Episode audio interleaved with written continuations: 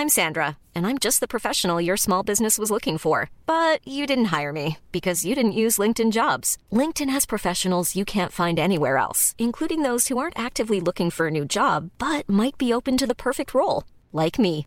In a given month, over 70% of LinkedIn users don't visit other leading job sites. So if you're not looking on LinkedIn, you'll miss out on great candidates like Sandra. Start hiring professionals like a professional. Post your free job on linkedin.com/people today. Bonsoir à tous, très heureux de vous retrouver comme chaque soir à la même heure pour le coup d'envoi de Soir Info. On vous accompagne jusqu'à minuit pour décrypter l'actualité, en débattre avec mes invités euh, ce soir. Alexandra Masson est parmi nous. Bonsoir Madame la députée, députée reine des Alpes-Maritimes. À vos côtés William Tay. Bonsoir, bonsoir William, président du think tank Le Millénaire. Thomas Bonnet de la rédaction de CNews pour la politique est avec nous. Bonsoir Thomas. De l'autre côté de la table, Kevin Bossuet, professeur d'histoire géo en banlieue parisienne. Georges Fenech, notre consultant ancien magistrat, et Amaury Bucco qui est avec nous pour toutes les infos police justice. Il y en a beaucoup ce soir et on vous sollicitera euh, énormément. Amaury, il est euh, quasiment, il est plus de 22 heures, passé de 38 secondes. On dit bonsoir à Maureen Vidal pour l'essentiel à retenir de ce 31 octobre 2023. Bonsoir Julien, bonsoir à tous. Elisabeth Borne qualifie ces actes de lâcheté. Des tags antisémites se multiplient en France. Paris et sa banlieue ont été le théâtre de graffiti d'étoiles de David sur plusieurs bâtiments. Le ministre de l'Intérieur Gérald Darmanin a annoncé mobiliser tous les préfets afin d'identifier les auteurs de ces tags. En France, 857 actes antisémites ont été recensés depuis l'attaque du 7 octobre. Ce matin, une femme a été interpellée par les forces de l'ordre à la station parisienne Bibliothèque François Mitterrand. Intégralement voilée, elle aurait proféré des menaces violentes dans le RER. Interceptée par la police, elle a refusé d'obtempérer et a menacé de se faire exploser, selon ses mots. Elle est connue des services de police. Les forces de l'ordre ont ouvert le feu, la blessant à l'abdomen. Son pronostic vital est engagé. L'armée israélienne mène des combats féroces dans la bande de Gaza contre le Hamas. Deux soldats israéliens sont décédés.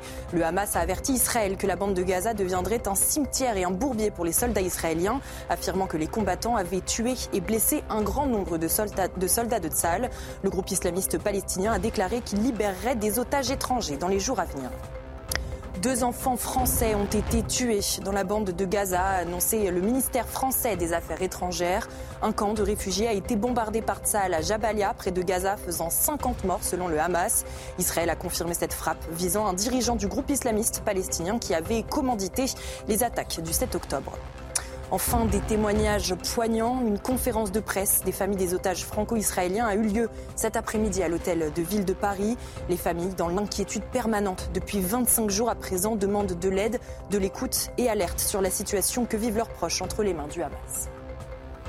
Voilà pour l'essentiel de l'actualité que l'on commentera tous ensemble donc en direct jusqu'à minuit. Merci Maureen, on vous retrouve en 30 minutes pour un nouveau journal. On va marquer une courte pause et se poser euh, une première question. Sommes-nous condamnés à vivre dans cette fameuse société de vigilance puisque euh, ces gens dans le RER ce matin ont signalé cette euh, femme entraînant, entièrement voilée qui menaçait de se faire exploser, neutralisée par les forces de police. On reviendra sur cette actualité dans un instant. À tout de suite.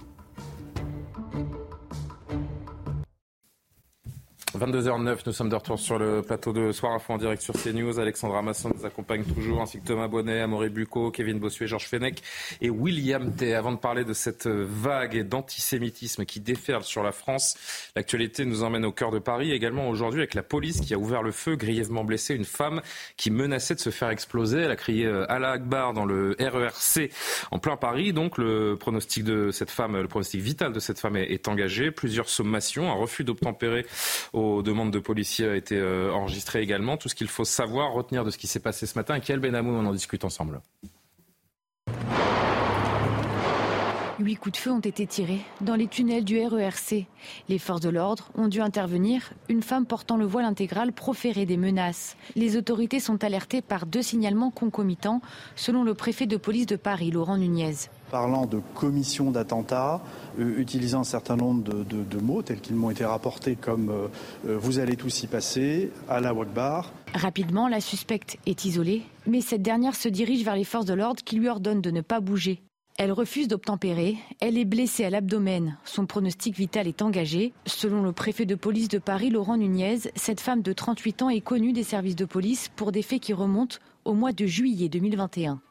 Elle déambulait avec un tournevis à la main, tenait des propos à caractère religieux et pouvait avoir une attitude menaçante. Elle avait été un, temps placée en garde à vue, puis souffrant manifestement de troubles psychiatriques, elle avait été à ce moment-là internée. Deux enquêtes ont été ouvertes, l'une confiée à la police judiciaire parisienne pour apologie, menace de mort et acte d'intimidation sur un dépositaire de l'autorité publique, l'autre à l'IGPN, la police des polices, pour l'usage des tirs d'armes à feu. Un premier commentaire avec vous, si vous le voulez bien, Alexandra Masson. Je rappelle que vous êtes député Rassemblement national des Alpes-Maritimes. Il faut s'habituer. Ça y est, nous sommes condamnés à, vivre, comme l'a rappelé, je crois, le, porte-parole du gouvernement aujourd'hui, dans cette société de vigilance, comme ces gens dans leur RC aujourd'hui Jamais. Il faut jamais s'habituer à l'horreur. Euh, ce qu'on vit depuis maintenant des années, c'est l'horreur absolue c'est un terrorisme euh, islamiste qui nous guette à chaque coin de rue. C'est euh, pas euh, pouvoir dire à ses enfants n'allez pas dans un concert parce que vous avez plus de risques, parce qu'en fait c'est n'importe où dans la rue. Ça peut être un coup de couteau, ça peut être quelqu'un qui se fait exploser, euh, ça peut être euh, une agression. En l'occurrence, cette femme n'avait pas d'explosif sur elle, on n'a rien trouvé, mais c'est une menace prégnante. On ne le savait pas, vous voyez, dans ce climat d'angoisse, on vit aujourd'hui. On a une femme aujourd'hui qui crie à l'Akbar dans un lieu public on sait que c'est une heure où il y a beaucoup de personnes. En plus, on est en période de vacances scolaires, donc il y a d'autant plus de mineurs euh, qui sont avec leurs parents dans ces transports en commun. Et la, et la dame dit qu'en plus, elle va se faire exploser. Dans le climat dans lequel on est, comment ne pas la prendre au sérieux? Comment penser que c'est juste une énième personne qui est atteinte de troubles psychiatriques? Ça n'est pas possible. Donc ce qui s'est passé est hélas effectivement triste, parce que de façon tirer sur quelqu'un, c'est toujours quelque chose de triste. Et c'est jamais anodin pour un policier non plus? Non plus, parce que c'est un geste qui est quand même euh, pas quelque chose de souhaitable. Mais dans la société dans laquelle on vit actuellement, on ne doit pas s'habituer à ces horreurs. On doit les combattre plus que jamais. Hélas, cette personne euh, bah, a dit qu'elle faisait exposer, elle n'avait pas d'explosif. Mais moi, je, pense qu'il faut féliciter euh, malgré tout l'intervention de la police et de la BAC qui a très bien réagi, qui a pu isoler cette personne plus rapidement. Parce que si elle devait se faire exploser, eh bien, elle aurait fait euh, beaucoup autour d'elle de personnes accidentées gravement. Et ils ont fait un excellent travail. C'est dommage si cette personne sera entre la vie et la mort. On ne souhaite jamais la mort de personne. Mais euh, les risques étaient très importants dans le climat dans lequel on est actuellement, extrêmement anxiogène, particulièrement en période de vacances scolaires. William T, est-ce que je ne vais pas croiser la, mauvaise personne au détour d'une rue? Euh, C'est ça la question que les gens se posent aujourd'hui. Est-ce qu'en amenant mon fils à la crèche, euh, je suis sûr qu'il est en sécurité pour, pour la journée? C'est la seule question qui compte aujourd'hui. Et que la plupart des gens qui nous regardent, qui habitent peut-être dans les grandes villes plus particulièrement, se posent aujourd'hui. C'est légitime comme question, mais si par cas tous les Français se posent ces questions, ce sont les terroristes islamiques qui ont gagné parce qu'ils ont réussi à imposer la terreur. Mais est-ce qu'ils n'ont pas déjà gagné? C'est une question qu'on bah, peut légitimement se poser aussi. en termes de, de climat anxiogène, de, de stress, de terreur. Vous avez raison de poser la question, mais moi je pense qu'on peut encore renverser la bataille parce qu'on a vu que certains pays ont réussi à reprendre le contrôle de leur destin en main. Lorsqu'on regarde la situation, notamment depuis le 7 octobre et depuis le décès de Dominique Bernard, on voit bien que la situation est explosive. Et quand, lorsque vous avez des enfants, certains d'entre nous en ont ici, je pense qu'on ne veut pas que nos enfants, dans 15, 20 ans, vivent dans cette situation et se disent, on va, vous allez grandir dans cette situation où vous ne pourrez pas aller à l'école tout seul. On sera obligé de vous chercher parce qu'on aura peur lorsque vous rentrerez, on aura peur lorsque vous prendrez les transports, on aura peur lorsque vous, qu'on nous appellera d'avoir un décès ou d'avoir quelque chose comme ça. Mais c'est déjà le cas pour beaucoup de gens. C'est déjà le cas. Et moi, je pense que le point essentiel, c'est de savoir dans quelle société on veut vivre. Est-ce qu'on est prêt à accepter des mesures dites d'exception pour pouvoir lutter contre le terrorisme islamique? Je prends un exemple.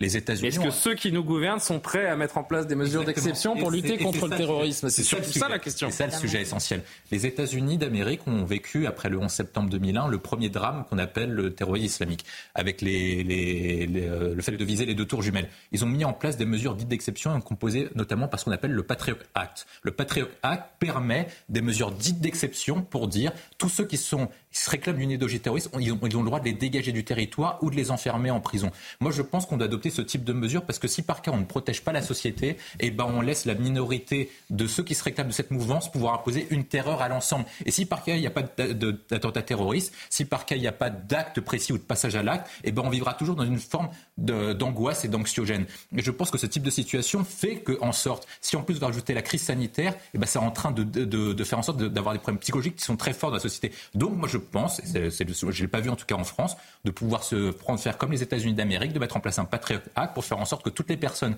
qui se réclament de cette mouvance de terrorisme islamique puissent être emprisonnés, puissent être détenus et qu'on puisse donner à la police des moyens dits d'exception pour lutter contre le terrorisme islamique qui a assez frappé notre pays. Il faut quand même rappeler que la France est le premier euh, pays visé d'Europe et on est les premières cibles des menaces de terrorisme islamique en Europe. Georges Fenech, je voudrais juste qu'on dise encore un ou deux mots sur les, sur les faits euh, précisément euh, ce matin. deux enquêtes ont été ouvertes, hein, je le rappelle à, à, ceux qui nous suivent. Une pour apologie du terrorisme, menace de mort et intimidation. L'autre, c'est l'IGPN qui l'amène puisque les forces de l'ordre ont fait usage de leurs armes. On est dans une période, chacun l'a compris, où la menace terroriste est extrêmement élevée. Il faut qu'on soit droit dans ses bottes, euh, d'ores et déjà, face à ceux qui pourraient éventuellement commencer à, à, évoquer une réponse disproportionnée sur le fait de tirer sur cette euh, femme ce matin. Ce qui s'est passé en termes de réponse policière ce matin, c'est normal, c'est légitime. L'intention hostile vaut légitime défense. Un point, c'est tout?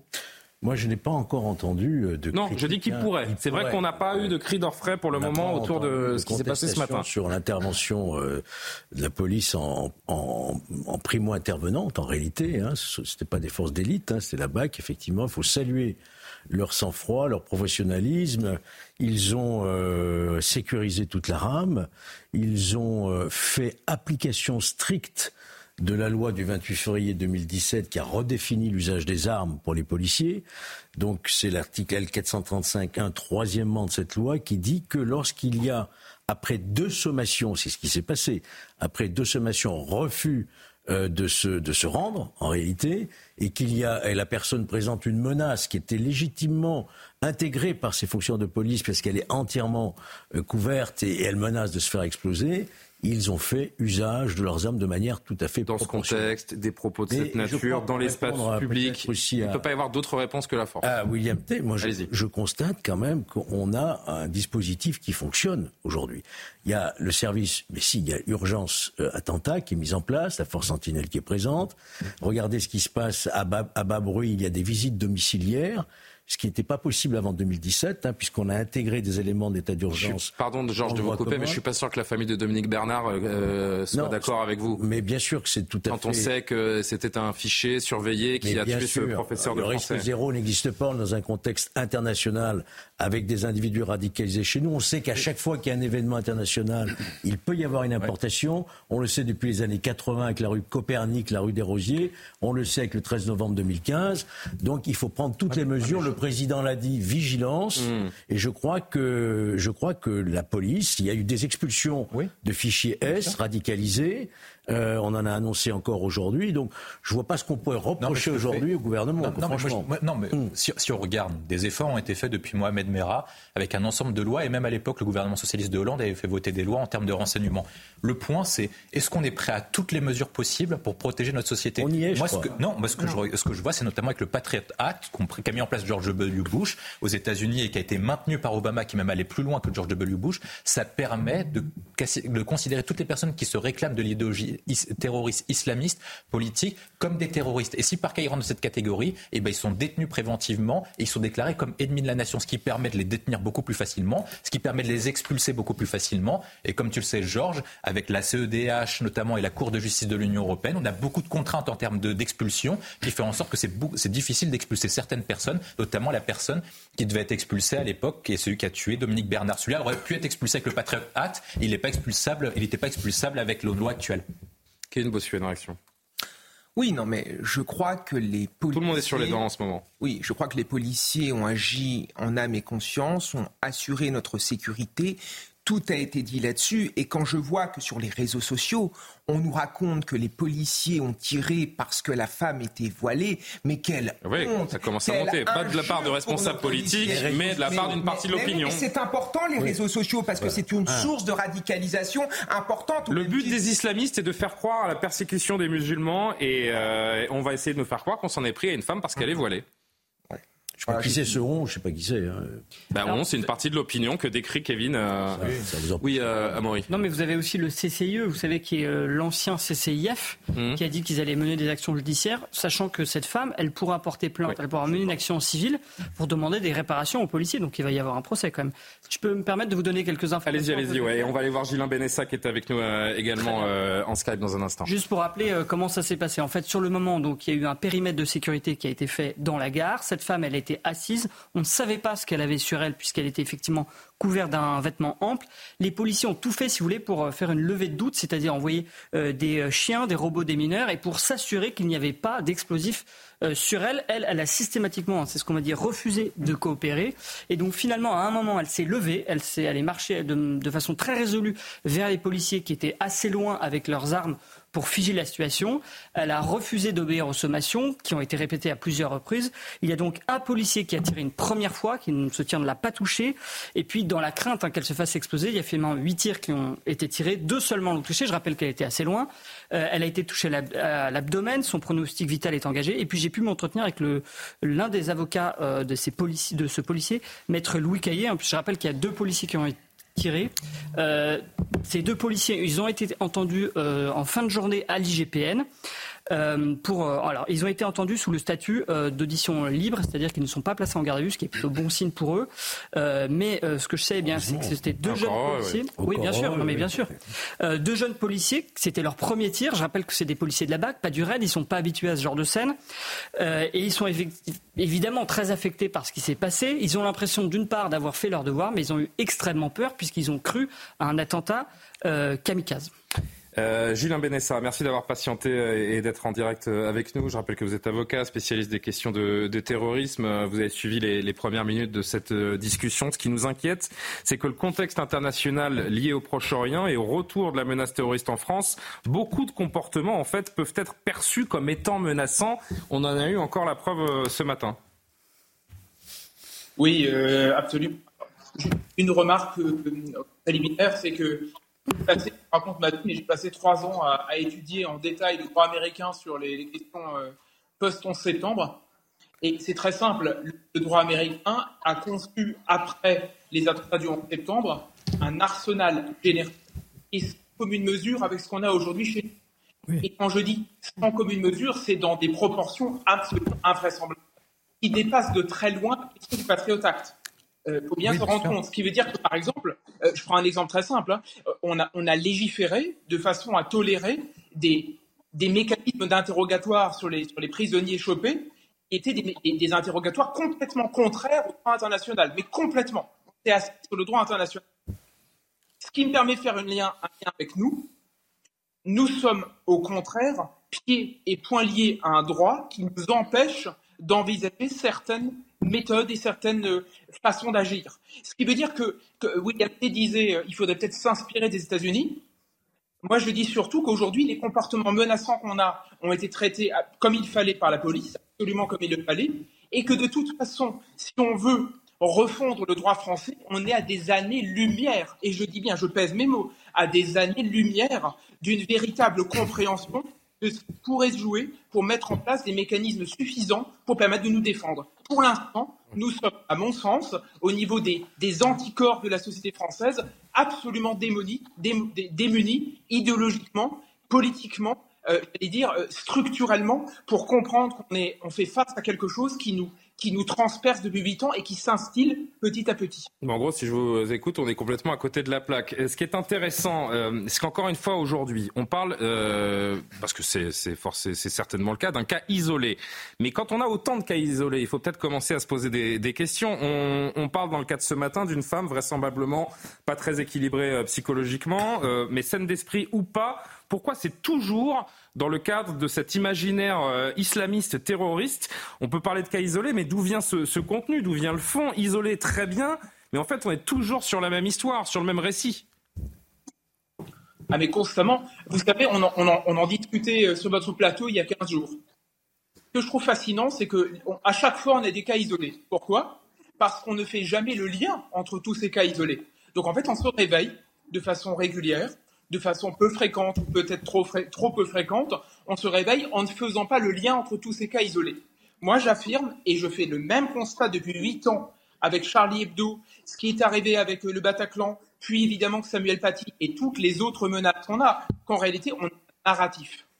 Et ce narratif, c'est que s'instaure petit à petit dans la société française un ennemi, un ennemi islamiste, qui est plus fort, parce que chaque année qui passe, on a des sondages de plus en plus délirants sur la sécession dans les quartiers, parce que chaque année, on s'aperçoit davantage que la loi de la charia prime la loi de la République, parce qu'on s'aperçoit chaque année davantage qu'on n'arrive pas à stopper, à endiguer la menace. Et donc, qu'est-ce qu'elle fait? Elle grandit. Alors évidemment, elle grandit pas toujours en nombre de morts, mais elle grandit parce que le sentiment de sécession, le sentiment de ne pas appartenir à la France, et je ne parle pas de la République, je parle bien de la France, de la France, ce sentiment disparaît d'année en année et au bout, on obtient une société dans laquelle l'ennemi est partout, là, tout le temps, qu'il soit une femme, un immigré en situation irrégulière, un type sous OQTF qu'on n'arrive pas à expulser. Chaque fois, on a les mêmes dysfonctionnements parce que c'est un bain global dans lequel nous sommes pris. Gilles Benessa, merci beaucoup euh, d'être intervenu. Je, raccourcis un petit peu l'intervention parce qu'il y a des petits soucis de, son, mais j'espère qu'on pourra se reparler euh, très vite et vous voir euh, surtout sur le, plateau de Soir Info. Madame la députée, c'est intéressant ce que nous dit évidemment Maître Benessa. Il faut innover dans les réponses qu'on donne puisqu'elles ne produisent pas assez d'effets. Vraisemblablement, il faut plus laisser impressionner par ceux qui essaient de, essaient de faire peser un risque sur notre sécurité. Alors clairement, euh, moi ce que je voudrais, je voudrais quand même revenir sur ce qui vient d'être dit, effectivement, qui est très intéressant. Évidemment que tous ces cas ont un lien les uns avec les autres. Évidemment que euh, après la pseudo disparition entre guillemets de Daesh, on n'a pas un État d'islamistes intégristes fixe et que tout le monde le sait. Ils disent partout, ces terroristes islamistes, que ils auront des pseudo-bombes humaines partout dans toute la société. Et aujourd'hui, c'est ce qu'on constate depuis des années. Vous l'avez rappelé tout à l'heure, le 13 novembre 2015, ben, c'est pas si vieux. Et depuis, eh bien, c'est tout le temps comme ça. Donc on sait qu'à tout moment, partout, ça peut exploser. Et je suis désolée, moi, je ne croise jamais euh, un catholique, un hindou, un juif qui se balade en se disant qu'il va aller donner un coup de couteau à quelqu'un, en se disant qu'il a euh, une bombe sur lui qui va la faire exploser. C'est une idéologie islamiste. Parce que nous sommes toujours quels que soient les cas, dans du terrorisme et dans de l'idéologie islamiste. Et il faut appeler un chat un chat, il faut arrêter de se masquer, de se voiler. Aujourd'hui, il y a quand même beaucoup de lois, qu'on pourrait mettre en application qui ne le sont pas. Je suis désolée, euh, Jean Fenech, tout à l'heure. On a quand même souvent l'impression que le droit est un frein. Non, mais on ne peut rien reprocher au gouvernement. Non, mais on ne peut rien reprocher au gouvernement. mais je ne suis pas du tout d'accord avec vous. On ne peut rien reprocher aujourd'hui à la police. C'est ce que je dis. Qui a parfaitement fait son travail. Par contre, au gouvernement, on peut lui reprocher d'avoir aujourd'hui laissé 2 millions de sans-papiers sur le sol ah français. non, mais ça, c'est autre chose. Ah non, non, c'est pas autre chose parce qu'à l'intérieur de ah. ces personnes-là, il y a des fichiers S en grande quantité. Il y a moins de 6% de QTF qui sont euh, reconduits. Je vous rejoins et, complètement. Et dans toutes ces personnes-là, eh bien, il y en a effectivement qui ont donné des coups de couteau, qui ont tenté de faire des attentats. Et toutes ces personnes-là, je suis désolée, si le gouvernement appliquait, ne serait-ce que les OQTF, surveiller mieux les fichiers S, avec les lois qui sont en vigueur déjà, bien sûr qu'on peut innover. Mais déjà avec ce qu'on a, si on faisait bien le travail, eh bien, on n'en serait pas là où nous en sommes aujourd'hui.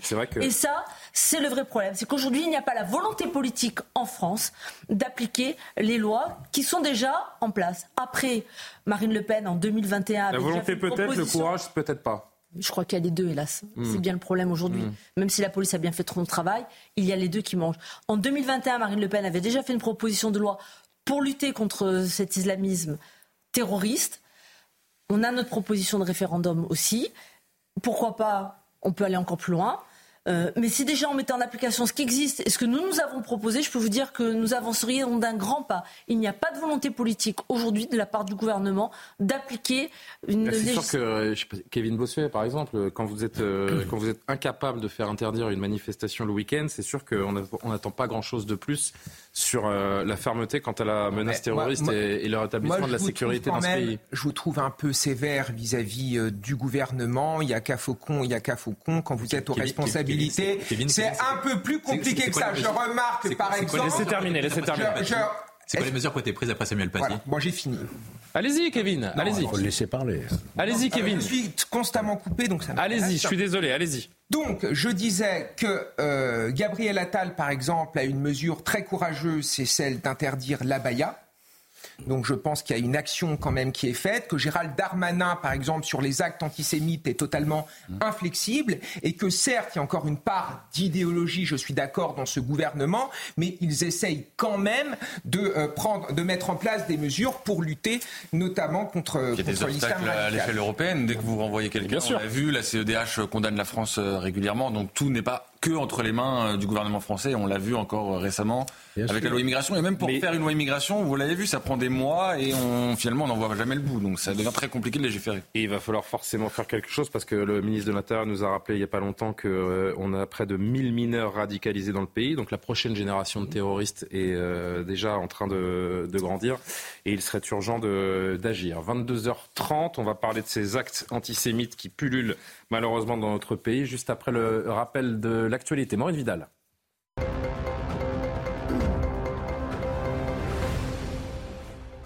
Rien de tout cela ne peut être justifié ou excusé alors que 857 actes antisémites ont été recensés en France depuis le 7 octobre et que de nombreux tags d'étoiles de David ont été découverts à Paris et dans sa banlieue sur des bâtiments. Elisabeth Borne a été ferme sur la question de l'antisémitisme qu'elle qualifie de lâcheté tous les préfets de la République mobilisés par Gérald Darmanin pour identifier au plus vite les auteurs de ces tags et graffitis antisémites découverts à Paris et dans sa banlieue. Les 13e, 14e et 15e arrondissements ont été le théâtre de tags d'étoiles de David sur des bâtiments. Écoutez. Nous sommes en train d'investiguer de façon avec des moyens extrêmement importants sur les étoiles de David que l'on a vu fleurir, euh, malheureusement, je mets fleurir avec des guillemets, sur quelques euh, domiciles de personnes, notamment de la communauté juive tous les moyens sont mis par euh, la préfecture de police pour retrouver ces personnes, qu'elles soient confondues dans la justice et qu'elles soient condamnées. Je veux dire à nos concitoyens de confession juive que s'ils ont des marques, des graffitis sur leur commerce, sur leur propriété, qu'ils appellent la police. J'ai demandé à tous les préfets de la République de mobiliser la police technique et scientifique, même pour un simple graffiti, pour retrouver les auteurs de ces menaces absolument ignobles et inacceptables et pour pouvoir les arrêter et les confondre devant la justice. La police a ouvert le feu et blessé une femme intégralement voilée ce matin à Paris. Elle menaçait de se faire exploser dans le RER e et face aux policiers refusant d'obtempérer. Elle a été opérée et se trouve actuellement en réanimation. Cette femme est connue des services de police et souffre de troubles schizophréniques. Écoutez le préfet de police de Paris, Laurent Nunez. Les forces de l'ordre se sont immédiatement euh, portées euh, sur place. Compte tenu du risque des mots qui avaient été prononcés et du risque euh, que cette personne soit en détention d'armes ou d'explosifs, ont à ce moment-là instauré un périmètre de sécurité. La gare a été, la gare a été évacuée. Cette personne s'est levée et s'est dirigée vers les fonctionnaires de police. donc, qui lui ont à ce moment-là adressé un certain nombre de sommations la première, évidemment, de ne pas bouger. La seconde, de faire apparaître ses mains de manière à pouvoir s'assurer qu'elle n'était pas armée ou détentrice d'explosifs. Euh, cette personne, donc, a refusé d'obtempérer à ces, sommations. Et puis, donc, mes effectifs ont procédé à des tirs euh, d'armes à feu. Deux hommes radicalisés ont été expulsés vers leur pays d'origine ce dimanche. C'est le ministre de l'Intérieur qui l'a annoncé. Les deux hommes étaient fichés S. Le premier, Abdelkader B, était considéré comme dangereux et susceptible d'être armé. Il a été expulsé au Maghreb. Le second, Toumani B, était connu pour des menaces de mort et visé par une OQTF depuis le mois d'août. Enfin, bonne nouvelle pour les Français, l'inflation repart à la baisse. Selon l'INSEE, elle est de 4% sur un an en octobre. C'est presque un point de moins qu'en septembre dernier. Cela serait dû au ralentissement des prix de l'énergie, de l'alimentation et des produits manufacturés. Nous sommes en train de sortir de la crise inflationniste, a estimé le ministre de l'économie Bruno Le Maire. Eh ben, félicitations Maureen, vous avez réussi à trouver une bonne nouvelle dans l'actualité euh, aujourd'hui et c'est un, véritable exploit. Merci beaucoup, on se retrouve dans une trentaine de minutes. Autre euh, motif d'inquiétude après cette, euh, cette affaire ce matin dans, dans le RERC, cette femme qui a été neutralisée par la police.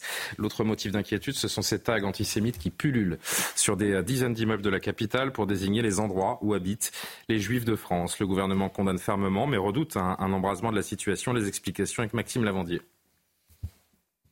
Sur la façade d'un immeuble du 14e arrondissement de Paris, des étoiles de David dessinées au pochoir bleu. Dans une rue adjacente, les mêmes tags apparaissent sur un autre immeuble que cette concierge a découvert. J'ai regardé qu'il y avait deux immeubles en face qui, qui pareil. Bon, c'est, triste. C'est une grande tristesse que, les gens y fassent ça dans tous les immeubles. On vit un, un moment très triste dans le monde entier. Hein. Une soixantaine de tags ont été déposés sur plusieurs immeubles du 14e arrondissement. Dans un communiqué, Karine Petit, maire écologiste de ce quartier, exprime son indignation. Effroi ce matin. L'antisémitisme plaqué dans nos rues à Paris, dans le 14e arrondissement, comme aux heures les plus sombres. Il faut que ces auteurs soient retrouvés et condamnés. Les services de la ville sont mobilisés. Depuis le week-end dernier, des tags similaires sont apparus en région parisienne, à Saint-Ouen, Aubervilliers ou encore ici les Moulineaux, mais également dans d'autres arrondissements de Paris, comme le 13e et le 15e.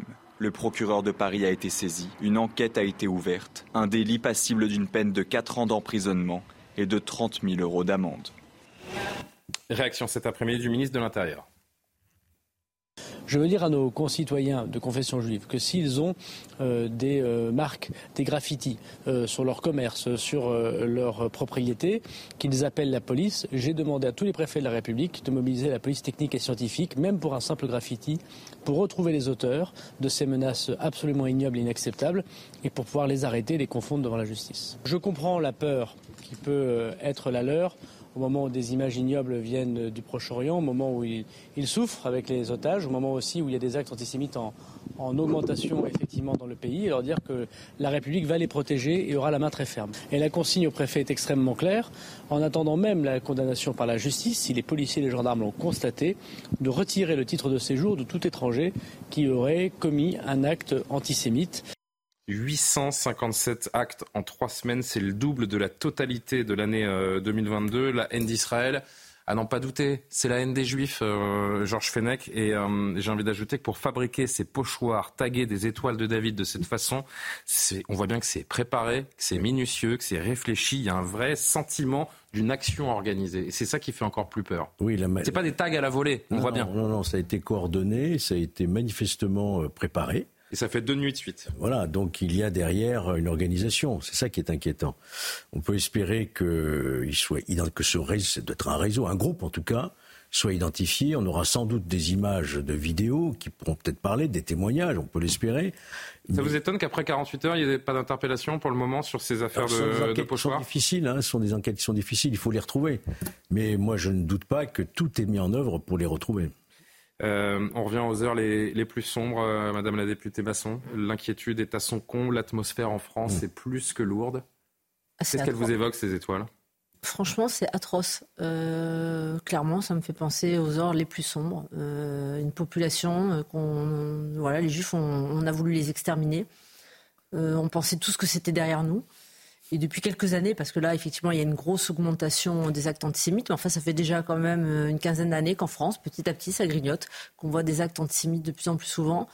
Mais là, euh, c'est pochoir, c'est plus qu'angoissant. Euh, ça veut dire qu'il y a des groupes qui souhaitent aujourd'hui ben, que les juifs soient déjà identifiés, ce qui est quand même extrêmement grave.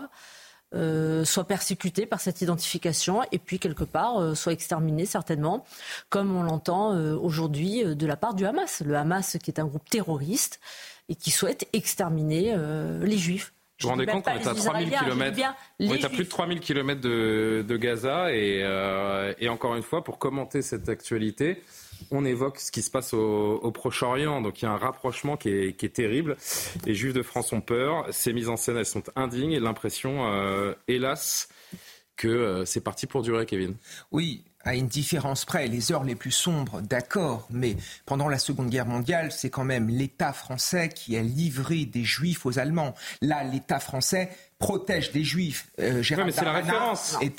Je suis d'accord, c'est la référence là-dessus. Et surtout, ce qu'il faut comprendre, c'est que l'antisionisme, c'est l'antisémitisme justifié. Il y a eu des tas de débats autour de ça en disant que c'était pas la même chose. Là, on voit bien que c'est la même chose, puisque derrière l'antisionisme, évidemment, il y a des actes antisémites qui sont euh, redoutables. Et surtout, il y a une continuité entre ce qui s'est passé le 7 octobre en Israël et ce qui se passe sur notre territoire. En fait, on envoie un message très clair aux juifs.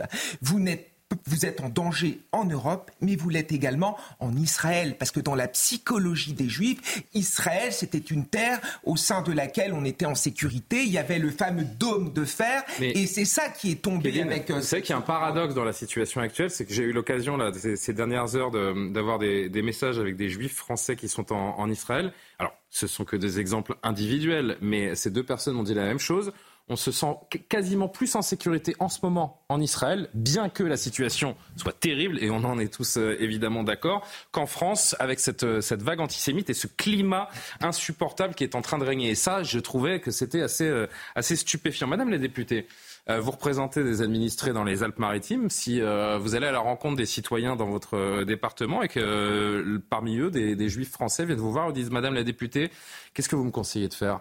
Est-ce que je dois porter, est-ce que je peux continuer de porter ma kippa dans, dans la rue? Est-ce que vous pensez que euh, vendredi soir, je peux aller à la synagogue avec mes enfants? Qu'est-ce que vous allez leur répondre? Ça m'arrive. Déjà, c'est pas euh, hypothétique. Ça arrive de plus en plus souvent. Euh, j'ai été à beaucoup de manifestations donc de soutien. Qu'est-ce que vous leur répondez? Et je, je, leur réponds que je comprends leur angoisse, puisque nous avons la même aujourd'hui. Vous savez, je reviens à ce qu'on a dit tout à l'heure. Euh, moi, je reçois des mails pour mes enfants. On me dit, il faut pas qu'ils stagnent devant l'école. Il faut qu'ils bougent. Eh bien, euh, les Juifs, c'est ce qu'ils vivent depuis très longtemps et de manière beaucoup plus forte que nous. Et effectivement, c'est difficile aujourd'hui de leur dire, bah, continuez à garder votre kippa, vous restez Il faut leur conseiller de se cacher. Il faut conseiller aux Juifs de France de se cacher ce soir. Surtout pas. Surtout pas. Jamais. Par contre, il faut leur conseiller d'être prudents en ce moment parce que nous sommes dans un climat extrêmement nauséabond.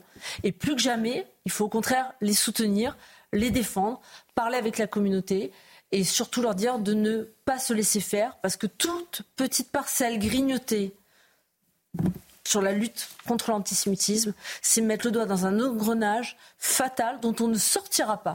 Et je, pense qu'il faut que plus que jamais nous soyons soudés. Et ce qui apparaît aujourd'hui en France, et quand vous me dites qu'aujourd'hui, ben, il y a des juifs en Israël qui sont plus en sécurité qu'en France. Ils se sentent plus en sécurité. Se sentent, le sentiment de sécurité, on sait toujours que c'est quelque chose euh, qui n'est pas toujours factuel. Mais ça en dit long aussi sur ce qu'aujourd'hui il se passe en France et sur le climat qu'il y a dans certains quartiers et dans certaines régions. Et c'est très grave. William, et, euh, ensuite on, ira vers Amaury pour plus de détails sur ces tags et, l'évolution de, l'enquête. Bah, il y a quand même un point moi, que je souligne dans le témoignage que vous avez reçu par rapport aux Juifs vivant en Israël, par rapport aux Juifs qui vivent en France. C'est qu'en Israël, peut-être qu'ils sont attaqués, mais l'État fait tout pour les protéger. On ne peut pas dire que l'État d'Israël ne fait pas tout. Ils ont mis en place un dôme de fer, etc. Donc ils ont mis en place toutes les mesures possibles pour pouvoir protéger sa population dans la mesure où ils sont en guerre depuis 70 ans et depuis la création de l'État d'Israël. Le point que moi je vois en France, c'est quand même déjà qu'on a eu le retour du tragique avec euh, la guerre entre l'Ukraine et la Russie. Maintenant, on a le retour de l'obscurantisme en Europe alors que nous sommes le pays des Lumières. On est quand même le pays qui a dit dans sa charte, dans la Déclaration des droits de l'homme, nul ne doit être inquiété pour sa foi, sa religion et ses opinions politiques. Et maintenant, en raison quand même d'un double antisémitisme, et ben maintenant des gens sont inquiétés en raison de leur foi, en raison uniquement d'être juifs, ce qui n'avait pas vécu depuis 70 ans, même si par cas dans certains quartiers c'était le cas. Mais maintenant c'est l'ensemble sur tout l'ensemble du territoire. Mais ensuite après il faut quand même nommer les choses, c'est parce qu'on a été accommodant et tolérant envers deux dynamiques qui étaient très fortes, qui étaient très porteuses d'antisionisme et d'antisémitisme. D'une part l'antisionisme et l'antisémitisme donc de fait de l'extrême gauche au nom de la lutte contre. On va y venir dans quelques instants. Etc. Qui a toujours lutté, enfin qui a toujours dit euh, faut lutter contre l'antisionisme, il faut lutter contre Israël et donc de fait euh, tolérer une certaine forme d'antisémitisme. Et l'autre point aussi qu'il faut quand même nommer, parce que quand on regarde le départ de juifs de certains quartiers, il y a quand même une corrélation, je ne dis pas que c'est uniquement le simple fait de ça, mais il y a une corrélation très nette entre la montée de l'islamisme le plus radical et la montée de l'antisémitisme dans certains quartiers. Donc, si par cas, eh ben, moi c'est là où je trouve ça un problématique, c'est-à-dire que souvent dans cette communauté, c'est la communauté qui dit ah bah il y y a trop d'islamophobes en France. Donc au nom de l'islamophobie, voulez discriminer des gens en raison de leur religion, je pense que quand même, c'est quand même, euh, enfin, il y a un truc qui colle pas, qui colle pas bien à leur tête, quoi. Tiens, et pour évoquer ce sentiment de, sécurité ou, non, je vais saluer Régine Delfour qui nous regarde et qui vient de m'écrire. Régine qui, euh, pour CNews, a passé plus de 15 jours en, Israël et qui, vient de, de, rentrer. Elle me dit, je regarde CNews, je confirme que c'est le sentiment en Israël, la situation en France fait peur. Voilà donc la, la réalité dans, dans, notre pays. Amaury euh, Bucco, je me tourne vers vous, puisqu'on a vu donc, et on les voit encore, ces images hallucinantes, ces dizaines d'étoiles peintes sur les façades d'immeubles qui nous rappellent les heures les, les plus sombres de notre euh, société. Qu'est-ce qu'on sait donc précisément, factuellement, de ce phénomène, de son ampleur Alors, en source policière, hein, d'abord, euh, environ 70 étoiles de David, hein, c'est ah quand même un gros boulot, d'étoiles de David bleues qui ont été effectivement réalisées à l'aide d'un pochoir et elles ont été euh, effectivement constatées cette nuit sur les façades d'immeubles, à la fois le 14e arrondissement, mais le 15e aussi qui jouxte ce 14e arrondissement. Alors les faits se sont déroulés entre 1h et 3h du matin et comme on sait l'heure, eh c'est que quand les policiers sont arrivés sur place vers 3h du matin, ils ont vu que la, peinture était encore fraîche. Donc ça veut dire qu'elle venait d'être apposée. Euh, et puis euh, ce qu'on sait aussi, c'est qu'un riverain a indiqué à la police avoir vu un homme qui semblait réaliser des taxes sur les murs tout en prononçant des incantations en langue arabe. Alors c'est bien évidemment à prendre avec des pincettes, hein, puisque c'est rapporté à la police. À ce stade, les ou les, le ou les auteurs ne sont pas identifiés, puisqu'effectivement, on peut penser à une action euh, coordonnée. Et à noter, pourquoi je parle d'action coordonnée, c'est qu'effectivement, il y a eu les mêmes faits la veille à Saint-Ouen, Aubervilliers et Saint-Denis, donc sur un territoire quand même assez. Mais des villes qui sont limitrophes, hein, pour ceux qui ne connaissent pas le nord de Paris, Saint-Ouen, Aubervilliers et Saint-Denis se, se, rejoignent. Euh, on imagine que les riverains ont dû être extrêmement choqués par ces tags, Amaury. Oui, alors pas seulement les riverains, on l'a rappelé au début de l'émission, mais c'est remonté jusqu'au sommet de l'État. Vous avez Elisabeth Borne, le ministre de l'Intérieur Gérald Darmanin. Je rappelle qu'il y a quand même 857 actes antisémites qui ont été recensés depuis le 7 octobre. Et bien sûr, ces tags eh bien, s'inscrivent dans cette ligne-là. Et euh, voici par exemple, vous allez voir un message qui a été envoyé de la part d'un riverain à la mairie du 15e arrondissement en réaction à ces tags. Je vous lis ces mots. En France, autrefois le pays des Lumières, est désormais à nouveau un pays où le poison de l'antisémitisme rejaillit comme une bête immonde. Ce que m'a dit hein, le, responsable de la sécurité qui est adjoint au maire dans le 15e arrondissement, c'est qu'il avait reçu beaucoup de messages de riverains qui étaient extrêmement choqués par ce qui s'était passé, évidemment. Et je vous propose d'ailleurs de l'écouter. C'est Anthony Samama, qui est donc adjoint à la mairie du 15e arrondissement. Écoutez-le. Nous avons subi dans le 15e arrondissement de Paris près d'une trentaine de tags antisémites ignobles représentant des étoiles de David sur les murs de nos écoles, de nos commerces, d'habitations de l'arrondissement et nous avons, avec le maire Philippe Goujon, réagi au plus vite pour faire constater d'abord ces tags antisémites par la police, puis porter plainte systématiquement, puis ensuite essayer de les faire enlever au plus vite par les services de la propreté de la ville. Je crois en effet que les particuliers, les, les habitants sont particulièrement choqués de ces tags qui rappellent les heures les plus sombres de notre histoire, alors qu'il est une enquête est en cours qui est menée par la sûreté territoriale et je sais les effectifs de police pleinement mobilisés pour essayer de retrouver au plus vite les voyous qui sont à l'origine de ces tags. Nous avons, dans le 15e, demandé aux effectifs de police, qu'ils soient nationaux ou municipaux, d'être particulièrement vigilants dans les heures, les jours et les semaines qui viennent à tous les actes antisémites qui pourraient advenir. Est-ce qu'on sait où en est l'enquête pour finir? Oui, alors l'enquête elle a été ouverte effectivement par le paquet de Paris pour dégradation euh, du bien d'autrui aggravée par une circonstance, en l'occurrence, eh bien en raison de l'origine, la race, l'ethnie ou la religion. Donc on l'a dit, hein, c'est quand même 4 ans de prison et 30 000 euros d'amende. Euh, au maximum.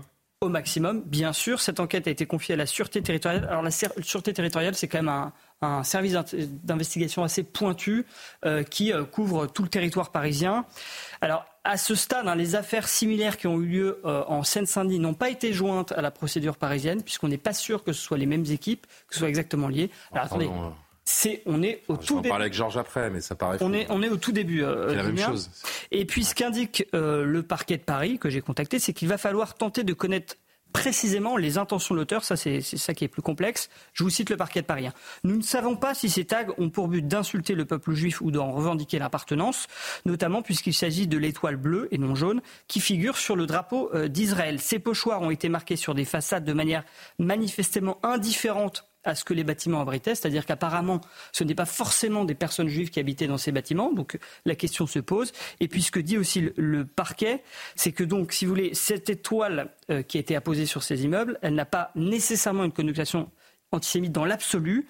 Et donc, euh, il va falloir... le parquet peut-être. Non, hein, non, mais, ce que dit le parquet, attendez, je finis. Et c'est ça qui est très délicat, c'est qu'il va falloir un... Georges, vous allez réagir. Hein. enquêter sur l'intention. Si on arrive à attraper ces personnes, il va falloir qu'elles parlent et qu'on sache pourquoi ils ont fait ça pour comprendre le motif antisémite de ces tags. La prudence, merci beaucoup Amaury pour les, précisions, cette prudence du, parquet, elle vous choque oui, sur le caractère antisémite ou non de ces peintures? Je crois que chacun peut faire le constat, hein. ce sont des tags antisémites. Euh, je ne vois pas d'autre explication euh, possible. Je trouve que le parquet là est un peu, un peu trop prudent. Mais enfin, laissons. Euh, c'est presque une prudence coupable, j'ai envie de dire. Non, je dirais pas une prudence coupable, une, une prudence juridique. Il va falloir établir les motivations réelles, la structure réelle de ce groupe, savoir exactement dans quelles circonstances. Et c'est normal, ça s'appelle, euh, ça s'appelle la manifestation de la vérité. Donc c'est le parquet dans son rôle. Non, moi je voudrais simplement dire un mot sur ce que hmm. j'ai entendu tout à l'heure. À savoir. À savoir, et ce qui m'a euh, un peu heurté, beaucoup heurté même, que des Français euh, juifs vivant en Israël disent on se sent plus en sécurité en Israël qu'en France. Autrement dit, on ne se sent pas en sécurité en France. C'est vrai. Ça, j'ai du mal à l'entendre. Mais moi aussi, mais c'est si tristement vrai. Pardon, Georges, allez-y. Non, non, je vous dis simplement pourquoi. Parce que je suis convaincu qu'il y a une écrasante majorité de Français qui soutient Israël contre le terrorisme, qu'il n'y a pas d'antisémitisme en France, que c'est le fait d'une minorité, ce sont les islamistes radicaux qu'il faut effectivement expulser quand ils sont étrangers et condamner sévèrement lorsqu'ils sont de nationalité française. Et par contre, ce que je relève moi avec euh, beaucoup de, euh, de, comment dirais-je de critiques très fortes, c'est lorsque des parlementaires participe, écharpe tricolore euh, en bandoulière, à des manifestations interdites et dont on voit qui sont les organisateurs et quels sont les slogans qui sont prononcés. C'est cette minorité d'ultra-gauche et cette minorité islamiste qu'il faut euh, poursuivre et condamner. Mais ne dites pas que la France, la France est entièrement solidaire. Alors ça fait réagir beaucoup de monde. Et je vais vous dire les amis, il nous reste euh, deux minutes. J'ai vu Kevin réagir avec une petite moue. William T et Madame Masson vous avez demandé la parole. Donc si chacun veut dire un petit mot, mais en prenant en compte qu'il nous reste deux minutes avant la pub. C'est rapide. Moi, j'aimerais bien euh, le croire comme Georges. Et je pense que la France a essayé de tout faire pour protéger euh, les personnes de confession juive. Malheureusement, lorsque vous prenez les récits de Georges Bensoussan et l'ensemble des juifs qui ont fui certains quartiers, on voit quand même que, au-delà de l'importation du conflit, on voit bien que les juifs de France sont victimes de la part d'une certaine population représentant malheureusement, ils ne représentent pas tout le courant religieux, mais l'islamisme le plus rigoriste possible, et notamment du fait de l'islamisme le plus rigoriste, eh ben, il y a quand même un antisémitisme qui est profond vis-à-vis de la part de certaines populations. Sinon, il n'y a pas autant de juifs qui fuiraient la ville de Sarcelles, qui feraient la Seine-Saint-Denis et qui feraient un ensemble de départements français, malheureusement, où certaines lois et certaines coutumes sont plus proches de certains pays du monde arabe que de les nôtres. Alexandra Masson et Kevin Bossuet, je vous donne la parole. Je voudrais juste lancer cette image pendant que vous, vous, vous donnez votre commentaire, cette image édifiante pour vous dire vraiment que l'heure est grave, hmm. celle de l'ambassadeur israélien de l'ONU qui a arboré hier cette étoile jaune pour dénoncer l'absence d'unanimité dans le Conseil à, à condamner pardon, le, le Hamas. On a la moitié de la planète aujourd'hui qui est en faveur du Hamas, qui est un organe de résistance pour ces gens-là et qui ne voudra jamais se laisser convaincre du contraire. Non, jamais, il faut le répéter, hein, ce sont des terroristes. Euh, moi, je suis désolée, mais en France aujourd'hui, on ne sent pas, et d'ailleurs Elie Chouraki quand même a fait une tribune il y a quelques jours, incroyable quand même, parce que je veux dire, euh, ça a bercé toute, mon enfance ces films, en disant que le milieu artistique, le milieu culturel et, des, professionnels juifs aujourd'hui ne, ne, combattaient pas assez et ne disaient pas assez. Ça s'appelle la peur, ça s'appelle le pas de vague. Et, et, il le dit clairement, il le dit j'ai honte que tous ces gens-là que je connais, avec qui je travaille depuis des années, qui ont défendu un certain nombre de causes, ne défendent pas leur propre cause aujourd'hui. Et il n'y a encore pas une volonté politique ultra forte. Quand on voit les propos qu'on a entendus dans l'hémicycle la semaine dernière, mais c'est honteux, entre autres d'Emery Caron. Et on reviendra à ce qui s'est passé euh, aux questions au gouvernement tout à l'heure avec vous, Thomas. Un dernier mot, Kevin, avant la, avant la pause. Écoutez, mon analyse de terrain en tant que prof ne correspond pas à ce que dit Georges. Moi, je vois, notamment en banlieue, des gamins qui ne font pas la différence entre le Hamas et le peuple palestinien, qui ne font pas la différence entre Israël et les juifs, et qui considèrent que ce sont les juifs qui tuent les enfants palestiniens. Ça, c'est de l'antisémitisme. Je vois également sur le terrain du complotisme. Des gamins qui me disent que les juifs sont à la tête d'un réseau mondial, les juifs sont même à la tête, au moment du Covid, à la tête de, du laboratoire qui produisait les vaccins, et c'est tout ça de l'antisémitisme. Je ne dis pas qu'ils sont antisémites, mais disons qu'ils baignent dans un climat avec des préjugés antisémites, et c'est ça qui peut à terme les passer, euh, le faire en sorte qu'il passe à l'acte, surtout quand il voit des images d'enfants palestiniens et qu'il voit la propagande du Hamas en action sur les réseaux. On reviendra sur cette actualité euh, dans quelques minutes avec vous, Thomas, et on, évoquera les questions au gouvernement et on reviendra donc sur le rôle des politiques sur cette question de l'antisémitisme. Dans un instant, on va retrouver euh, Vincent Fernandez depuis Israël pour faire un point sur euh, la situation et ce nouveau jour, ou cette nouvelle nuit plutôt, de, riposte israélienne en terre gazaoui. On fait le point avec vous, Vincent, dans un instant. Merci. 23 heures de retour sur le plateau de Soir Info. Le point sur l'actualité. Maureen Vidal.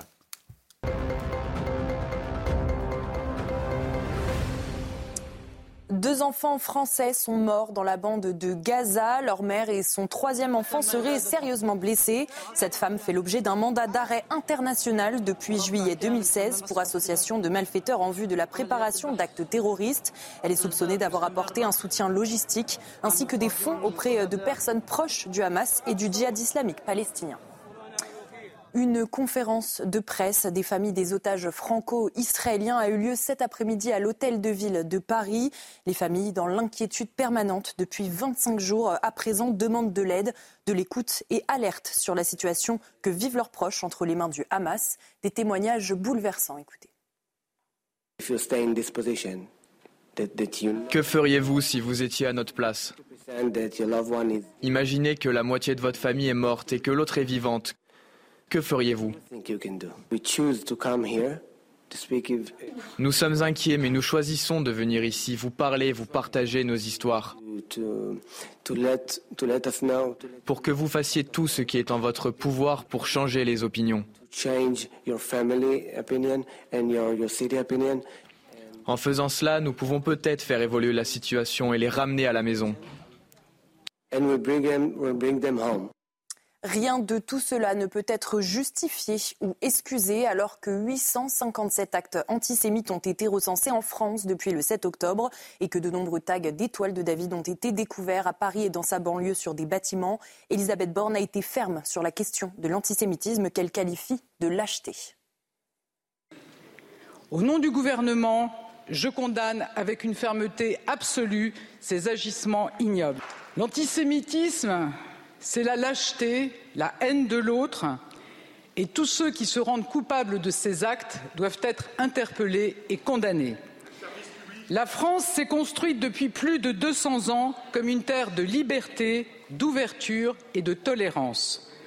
S'en prendre à quelqu'un parce qu'il est juif, c'est s'en prendre à nos valeurs les plus fortes c'est s'en prendre à ce qui nous rassemble, c'est s'en prendre à l'âme même de la République. Rien ne peut être toléré, justifié ou excusé. Le nord-ouest de la France se prépare à l'arrivée de la tempête Ciaran. 3200 pompiers seront mobilisés dans la Manche, les Côtes d'Armor, l'île-et-Vilaine, le Finistère, le Morbihan et la Loire-Atlantique. La vigilance rouge sera déclenchée dans les prochaines heures. Des rafales jusqu'à 170 km/h et des vagues jusqu'à 10 mètres de haut sont attendues entre mercredi et jeudi. Le trafic TER sera également interrompu jeudi dans cinq régions de l'Hexagone.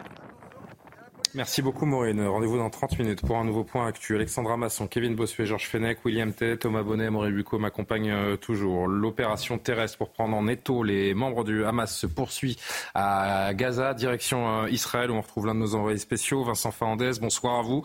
Nouvelle euh, nuit, la nuit précédente, nouvelle nuit d'incursion et de riposte de la part de, de. Je le disais, les taux se resserrent autour de la bande de Gaza. Les taux se resserrent et euh, notamment par plusieurs fronts, le front euh, nord et le front euh, est de la bande de Gaza. L'opération terrestre s'étend de jour en jour. Les soldats israéliens sont appuyés constamment par l'armée de l'air et par la marine israélienne. Il faut savoir que Tsahal, c'est l'une des informations de ce soir, Tsahal, l'armée israélienne a confirmé avoir bombardé dans la journée aujourd'hui le principal camp de réfugiés de Gaza. Il y aurait sur place plusieurs dizaines de morts, plusieurs centaines de blessés. Alors, euh, dit qu'il y avait un commandant du Hamas sur place euh, dans ce camp de réfugiés lors de ce bombardement. Le groupe terroriste dément fermement cette euh, accusation et menace l'armée israélienne. Regardez.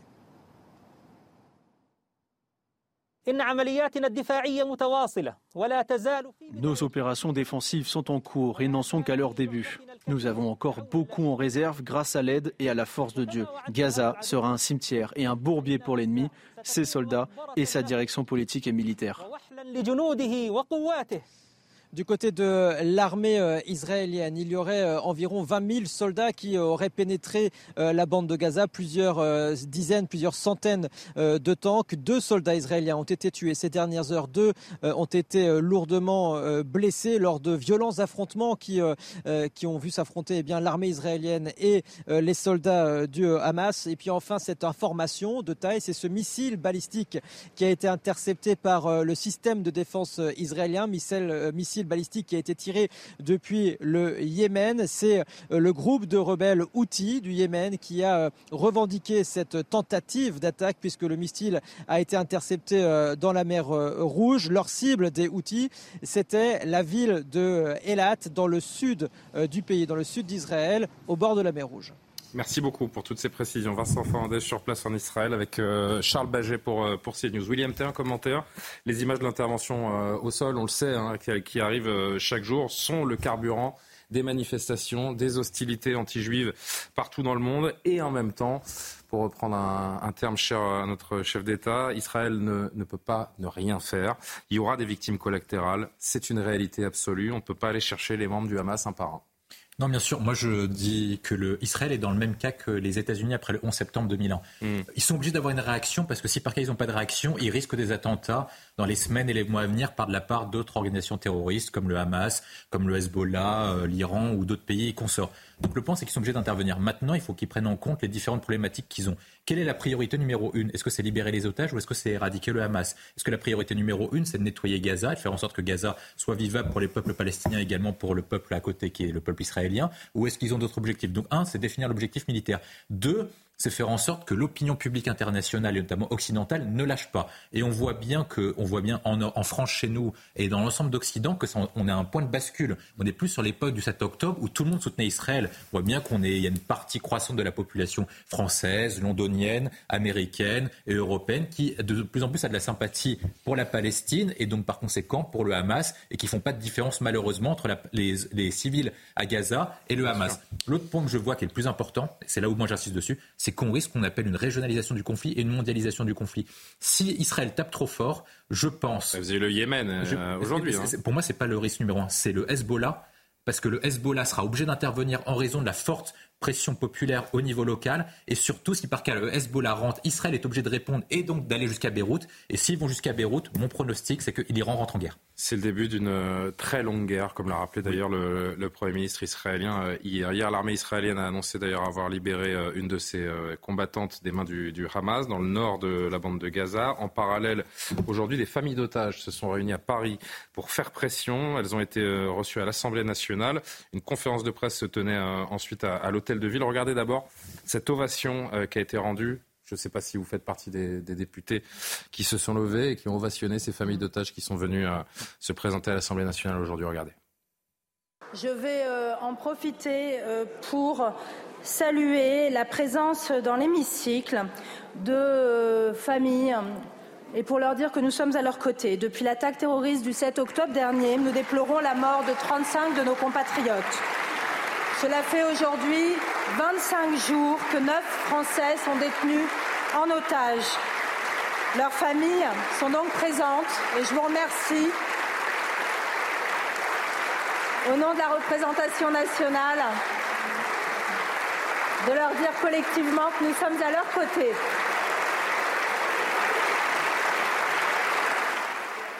Et on écoute justement deux membres de ces, de ces familles meurtries. Que feriez-vous si vous étiez à notre place? Imaginez que la moitié de votre famille est morte et que l'autre est vivante. Que feriez-vous? Nous sommes inquiets, mais nous choisissons de venir ici, vous parler, vous partager nos histoires. Pour que vous fassiez tout ce qui est en votre pouvoir pour changer les opinions. En faisant cela, nous pouvons peut-être faire évoluer la situation et les ramener à la maison. Certains sont des bébés qui ont besoin de couches, de lait. Pouvez-vous imaginer votre bébé entre les mains d'une organisation terroriste pendant trois semaines? Nous vous demandons et demandons au monde de nous aider. Il faut dire au Hamas que c'est inacceptable, que cela représente un crime contre l'humanité. Georges, c'est toujours aussi terrible d'entendre ces, ces témoignages. C'est pas la première fois que des familles d'otages s'expriment, mais c'est toujours glaçant quand on voit ce dont sont capables les barbares du Hamas. On se dit que tous les moyens doivent être pris en effet pour sortir ces otages de là. Mais c'est ce que va tenter de faire euh, Tsahal. Ils ont déjà libéré une soldate, vous avez vu. On ne connaît pas encore vraiment les circonstances. Non. Je crois que c'est l'objectif et le Premier ministre Netanyahou l'a dit et redit que c'était une la priorité pour, euh, pour, pour Israël et pour Zal, mais dans le même temps, ils, ils sont en train d'accomplir ce qu'ils ont annoncé. Il n'y a pas de surprise. Donc l'armée est rentrée. Ils ont revu un peu le scénario à la baisse, euh, Georges. On parlait d'une incursion euh, massive, d'une riposte avec des milliers de, de soldats. C'est quelque chose de beaucoup plus chirurgical qui est en train de se passer. On vient d'entendre qu'il y a 20 000 hommes quand même déjà qui sont déjà dans la bande de Gaza. On parlait de 300 000. Oui, mais attendez, ça ne fait que oui, oui, non, commencer. Ça ne fait que commencer. Ils iront jusqu'au bout. Ça, on peut leur faire confiance. Ils iront jusqu'au bout parce que pour eux, et sans doute qu'ils ont raison, c'est euh, un problème existentiel. S'ils n'éradiquent pas ce groupe terroriste, qui, est composé peut-être de 50 millions, est-ce qu'on peut vraiment éradiquer on ne parle pas de quelques centaines là. Hein. Est-ce qu'on peut éradiquer une idéologie? Non, je ne crois pas, malheureusement. C'est ça la question. On peut faire beaucoup de mal à ce groupe Hamas, mais tuer une idéologie, on l'a vu nous-mêmes. Hein. on a défait territorialement Daesh, l'État islamique. Daesh existe toujours. Donc c'est le vrai sujet. C'est pour ça qu'au fond, euh, lorsque ces opérations seront terminées, lorsque la sécurité sera rétablie, la paix ne peut revenir que par l'action politique et que par la discussion. Mais actuellement, ça n'est pas encore le moment. Madame la députée, vous avez applaudi ces, euh, demandes de familles d'otages aujourd'hui. C'est une famille euh, pour c'est une famille, c'est une torture pour ces familles qui sont dans, dans, une attente depuis plus de trois semaines maintenant. On n'ose même pas imaginer les conditions dans lesquelles ces gens sont retenus et ce qu'ils vivent au quotidien. Bah, c'est une torture absolue. Euh, quand on sait ce qu'il s'est passé et comment euh, ces euh, terroristes ont commis des actes de barbarie absolue.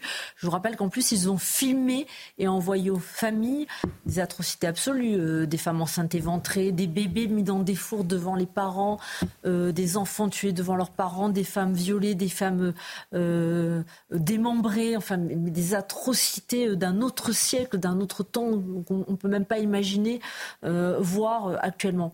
Donc oui, c'est atroce parce que savoir qu'il y a des otages qui sont aux mains de personnes comme ça, eh bien évidemment, euh, on ne peut que être dans l'angoisse absolue. Par contre, je voudrais revenir juste sur un point. Mmh. Moi, je pense que le message politique, il est extrêmement clair depuis le début et Meir Habib et les députés de la Knesset, avec qui je suis dans le groupe d'amitié euh, France-Israël à l'Assemblée nationale. On a été en relation avec des députés de la Knesset avec qui on a parlé euh, la semaine dernière. Et, et, oui, et Meir Habib a été aussi très clair. Le message politique, c'est on veut détruire le Hamas, qui est un groupe terroriste. Alors peut-être que l'idéologie islamiste ne disparaîtra pas en 24 heures de la planète, mais détruire un groupe terroriste barbare comme ça, ou en tout cas le mettre au niveau le plus bas, c'est l'objectif politique numéro un aujourd'hui d'Israël, et on peut les comprendre. Et effectivement, le deuxième objectif, mais qui est, parallèle, c'est libérer le maximum d'otages dans les meilleures conditions possibles, parce qu'il y a un état d'angoisse de toutes les familles euh, qui effectivement est horrible. Kevin, un mot là-dessus. Euh, c'est compliqué d'aller libérer euh, les otages dans la mesure où il y a ces fameux tunnels ces fameux, euh, ces fameux qui sont tentaculaires hein, pour ceux qui nous, les, qui nous l'expliquent puisqu'on ne les connaît pas. Il y a un journaliste de Russia Today qui a infiltré ces, ces, ces tunnels et qui raconte que c'est cimenté, qu'il y a de l'électricité. Et il raconte même que dans ces tunnels, il n'y aurait pas que euh, des gens du Hamas, il y aurait aussi des gens du djihad islamique. Donc les otages seraient également détenus par le djihad islamique. Ça ressemble un peu à ce qu'on a connu en Ukraine à Mariupol, où il a fallu 80 jours pour euh, véritablement euh, se débarrasser de cette, de, de, ce qui s'est passé, ce qui se passait dans le sol. Et après, je suis d'accord avec vous. Enfin, c'est atroce. Regardez ce qui s'est passé avec Shani Louk, cette otage, qui a été retrouvée morte. Et mais on est vraiment dans l'horreur la plus absolue parce que la banque a même contacté la maman parce qu'on a essayé de retirer de l'argent avec sa carte dans la bande de Gaza. Cette jeune fille a dû souffrir horriblement. Apparemment, elle aurait été blessée à la tête. La mère pense qu'elle serait morte le jour même, mais c'est affreux. Et on a aussi un document qui est quand même très précieux, c'est cette vidéo où on voit euh, six membres du Hamas, prisonniers par Israël, qui s'expriment sur les exactions. Et on comprend bien que le but, c'était de faire mal, c'était de détruire. Il parle notamment d'une volonté de violer, d'une volonté de, de, décapiter et de découper euh, des membres. Et moi, il y a quelque chose qui m'a assez euh, choqué, c'est quand il y a un, combattant qui dit, à un moment donné, je tirais sur une personne qui était morte, mon chef m'a dit, mais non, tu vas gaspiller des balles. C'est exactement ce qui s'est passé pendant la guerre, pendant la Seconde Guerre mondiale avec la Shoah par balle, c'est-à-dire que les nazis ont inventé les camps d'extermination parce que ça coûtait trop cher d'aller tuer tous les juifs euh, un par un en termes de balistique. En parlant de la Seconde Guerre mondiale, il y a des relents de cette période sombre et triste de notre histoire qui sont en train de refaire surface, notamment en France. On en parlait en début d'émission. Depuis le début du conflit entre Israël et le Hamas, le 7 octobre, le ministère de l'Intérieur déplore désormais plus de 850 antisémites en France. Euh, ce mardi, les étoiles de David ont été découvertes à Paris, dans des villes du nord de la capitale également, Saint-Ouen, Saint-Denis, Aubervilliers, Sarcelles également. Thomas Bonnet, il a été longuement question euh, de la hausse de ces actes antisémites cet après-midi à l'Assemblée. Vous êtes penché sur les réactions à gauche qui font pas mal polémique, c'est le moins qu'on puisse dire ces trois dernières semaines. Oui, alors disons-le d'entrée, une très grande majorité des élus de la NUPES ont condamné publiquement euh, les tags antisémites dont on parlait tout à l'heure et que l'on a vu se multiplier euh, ces derniers jours. Mais là où le bas blesse, c'est dans l'analyse qui est faite de la situation. J'ai pris deux exemples, Cyrielle Châtelain et Sandrine Rousseau, toutes les deux élues Europe Écologie Les Verts. Alors on ne peut pas franchement les accuser de ne pas condamner l'antisémitisme, mais je vous propose quand même d'écouter leurs analyses respectives. Évidemment, euh, la crainte aujourd'hui en France est euh, que ces actes antisémites augmentent euh, et, d'ailleurs d'autres actes racistes et islamophobes. Maintenant, c'est précisément la raison pour laquelle on ne peut pas importer le conflit. C'est aussi qu'il faut avoir une voix différente qui n'est pas partie prenante dans le conflit et qui soit à équidistance des acteurs de ce conflit. Là, aujourd'hui, je trouve que la France ne l'a pas. Aujourd'hui, les actes que nous connaissons sont les conséquences d'une longue banalisation de la parole antisémite et raciste. Le négationnisme de Jean-Marie Le Pen, le rémisionnisme d'Éric Zemmour, l'antisémitisme complotiste de Dieudonné et de Soral. Zéro. Vous avez donc Sandrine Rousseau qui englobe les actes islamophobes avec les actes antisémites et surtout qui pointe la politique étrangère de la France comme une source de responsabilité potentielle à ces faits. Et puis, donc, Cyrielle Châtelain qui nous donne sa liste des responsables à ses yeux de la banalisation de l'antisémitisme. Alors c'est peut-être un oubli de sa part, je me permets d'ajouter par exemple Medine à cette liste, auteur euh, d'un tweet antisémite, notamment à l'encontre Medine le rappeur. Rachel Kahn, Medine le rappeur, absolument, qui, rappelons-le aussi, était invité aux grandes pompes des universités d'été d'Europe Écologie et Vert, justement. Mais cet antisémitisme-là n'existe pas pour la gauche, rien sur l'islamisme, pas un mot non plus quant au fait que sur les 425 interpellations pour des actes antisémites depuis le 7 octobre, 125 étaient étrangers, selon Gérald Darmanin. Euh, certains n'hésitent pas à faire un lien direct entre l'antisémitisme et le discours d'une certaine partie de la gauche, bien sûr. C'est le cas, par exemple, de la députée Renaissance Caroline Yadan, qui estime qu'on ne devrait même plus adresser la parole à la France insoumise. Elle avait même réclamé la dissolution du parti de Jean-Luc Mélenchon. Ce qui est pointé du doigt, c'est une série d'ambiguïtés. Dans le point, ce mardi soir, Raphaël Amsalem résume très bien les choses. Parlant de la France insoumise, il écrit, je le cite, Tout conspire au brouillard permanent, au soupçon insoluble, à l'interrogation suspendue permettant de multiplier les codes pour mieux crier ensuite à l'instrumentalisation de l'antisémitisme. Un brouillard que l'on retrouve dans le tweet de Jean-Luc Mélenchon sur Yael Braun-Pivet, dans les photos de la députée LFI Ercilia Soudet devant le, stand boycott Israël à la fête de l'UMA, dans les accointances de certains élus LFI avec Jérémy Corbyn, ancien leader des travaillistes britanniques épinglé pour son antisémitisme, etc. Et quand vous demandez aux principaux concernés qui aujourd'hui représente une menace pour les juifs, la réponse est sans appel. Selon un sondage réalisé auprès des étudiants juifs, réalisé avant l'attaque terroriste du Hamas, 83% d'entre eux estiment que la violence de l'extrême gauche représente une menace importante pour les étudiants juifs. C'est 20 points de plus que pour la menace de l'extrême droite. Merci beaucoup Thomas. Euh, pardon, William Tay. Euh, ces gens-là pensent sérieusement, et je vais vous faire réagir, euh, Madame Masson bien sûr, juste derrière, ces gens-là pensent sérieusement que l'antisémitisme dans notre société aujourd'hui vient de l'extrême droite. Alors peut-être qu'une partie résiduelle de l'antisémitisme vient de l'extrême droite, mais le constat est-il le bon selon vous? Ah bah, le, ça pouvait être le cas il y a quelques années, il y a quelques décennies. Malheureusement, ce constat n'est plus d'actualité. J'en ai parlé rapidement tout à l'heure, mais pour moi, l'antisémitisme aujourd'hui a deux grands ressorts principaux. Le premier, c'est celui de l'antisémitisme qui vient principalement des mouvements d'extrême gauche au nom de la lutte contre le grand capital. Parce qu'il y a toujours dans un certain imaginaire, on se rappelle des caricatures qu'il y a eu sur Jacques Attali ou sur Emmanuel Macron, l'idée que les juifs contrôleraient toute la finance mondialisée, qu'ils seraient responsables de tous les maux de la planète au niveau du capitalisme mondial. Et on se souvient de toutes les thèses les plus complotistes à ce sujet-là. Donc est-ce qu'il est uniquement d'extrême gauche? Est-ce qu'il y a une petite part d'extrême droite? C'est les complotistes qui sont dedans. L'autre point, qui est lié aussi à l'extrême gauche, c'est l'antisémitisme le plus naissant de la perte de personnes qui appliquent un islam le plus rigoriste possible qu'on peut appeler islamiste. C'est-à-dire que des personnes, au nom de l'islam et au nom de l'importation du conflit, considèrent que les juifs sont responsables de la situation et du malheur de certaines populations arabes, notamment palestiniennes, au Proche-Orient, et que par conséquent, comme l'avait rappelé Kevin tout à l'heure, il faut un amalgame très clair entre les Juifs et l'État d'Israël. Il faut un amalgame entre le Hamas et la Palestine. Et malheureusement, cet antisémitisme est le plus dangereux à l'heure actuelle, parce que ça force les Juifs à fuir certains quartiers, à fuir certains départements, à faire en sorte d'aller chercher leurs enfants à l'école. Lorsque vous interrogez aujourd'hui la population juive, elle vous dit qu'elle ne peut pas prendre des Deliveroo ou des VTC tranquillement parce qu'elles ont peur notamment d'avoir leur adresse, que les personnes reconnaissent leur lieu de domicile et en plus qu'elles doivent chercher leurs enfants parce que leurs enfants ne peuvent pas rentrer tout seuls malheureusement de l'école. Alexandra Masson, je rappelle que vous êtes député RN des Alpes-Maritimes. Euh, c'est le Rassemblement national, c'est le révisionnisme euh, d'Éric Zemmour, pour paraphraser la députée euh, Châtelain, qui sont la, la cause des étoiles taguées dans Paris? C'est surtout euh, l'islamo-gauchisme dans toute sa splendeur. Madame Rousseau, c'est euh, une députée hors sol. Euh, qui vient là devant des micros et qui raconte n'importe quoi. Aujourd'hui, 98% des actes antisémites en France, on sait très bien ben, qu'ils viennent hélas beaucoup des islamistes intégristes et qui ont diffusé dans les quartiers cette idéologie. Et souvent, hélas, les enfants ne se rendent même pas compte des messages qu'ils diffusent et, on est revenu à un antisémitisme primaire. Euh, c'est toute une population euh, dans beaucoup de quartiers. Et Mme Rousseau est complètement hors sol. C'est désespérant de voir un, parlementaire venir de, telles âneries. C'est pas la seule. Hein. Hein, c'est pas la seule. Enfin, elle, elle, a le particularisme de venir régulièrement devant les micros, euh, asséner euh, ses imbécilités. Et ça fait peur parce que la France va mal. On le dit depuis le début de l'émission. Les actes antisémites sont de plus en plus forts, violents, augmentent. Et on ne peut pas s'amuser euh, avec ces concepts-là aujourd'hui. Kevin, est-ce qu'on fait un faux procès à l'extrême gauche, à LFI, à une partie de ses députés, euh, si on dit qu'ils participent à la montée d'un antisémitisme décomplexé ici en France depuis plus de trois semaines? Non, évidemment qu'on ne fait pas un faux procès, évidemment qu'ils jouent là-dessus. Et c'est théorisé par Jean-Luc Mélenchon, puisqu'en 2017, il s'est dit Mais combien me manque-t-il de voix pour accéder au second tour?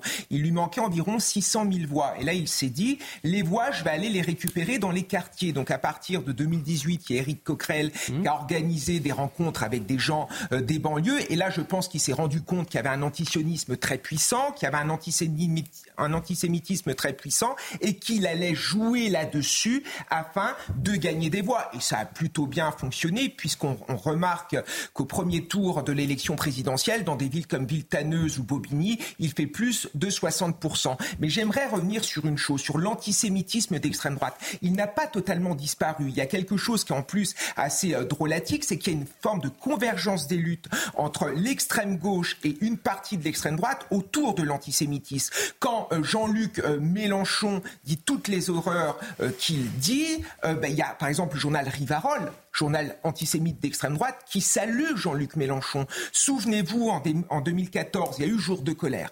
C'était une manifestation euh, dans nos rues où il y avait une convergence entre à la fois des islamistes et des nationalistes blancs, entre guillemets. Mais les deux ont crié mort aux Juifs. Et je me souviens de ce tweet immonde du GUD le jour du 7 octobre. Ni qui pas, ni qui pas. Donc évidemment qu'aujourd'hui, l'antisémitisme, et surtout ce nouvel antisémitisme qui vient des islamistes et qui vient d'une partie de la communauté arabo-musulmane, mais n'oublions pas non plus l'antisémitisme d'extrême droite. Georges Fenech.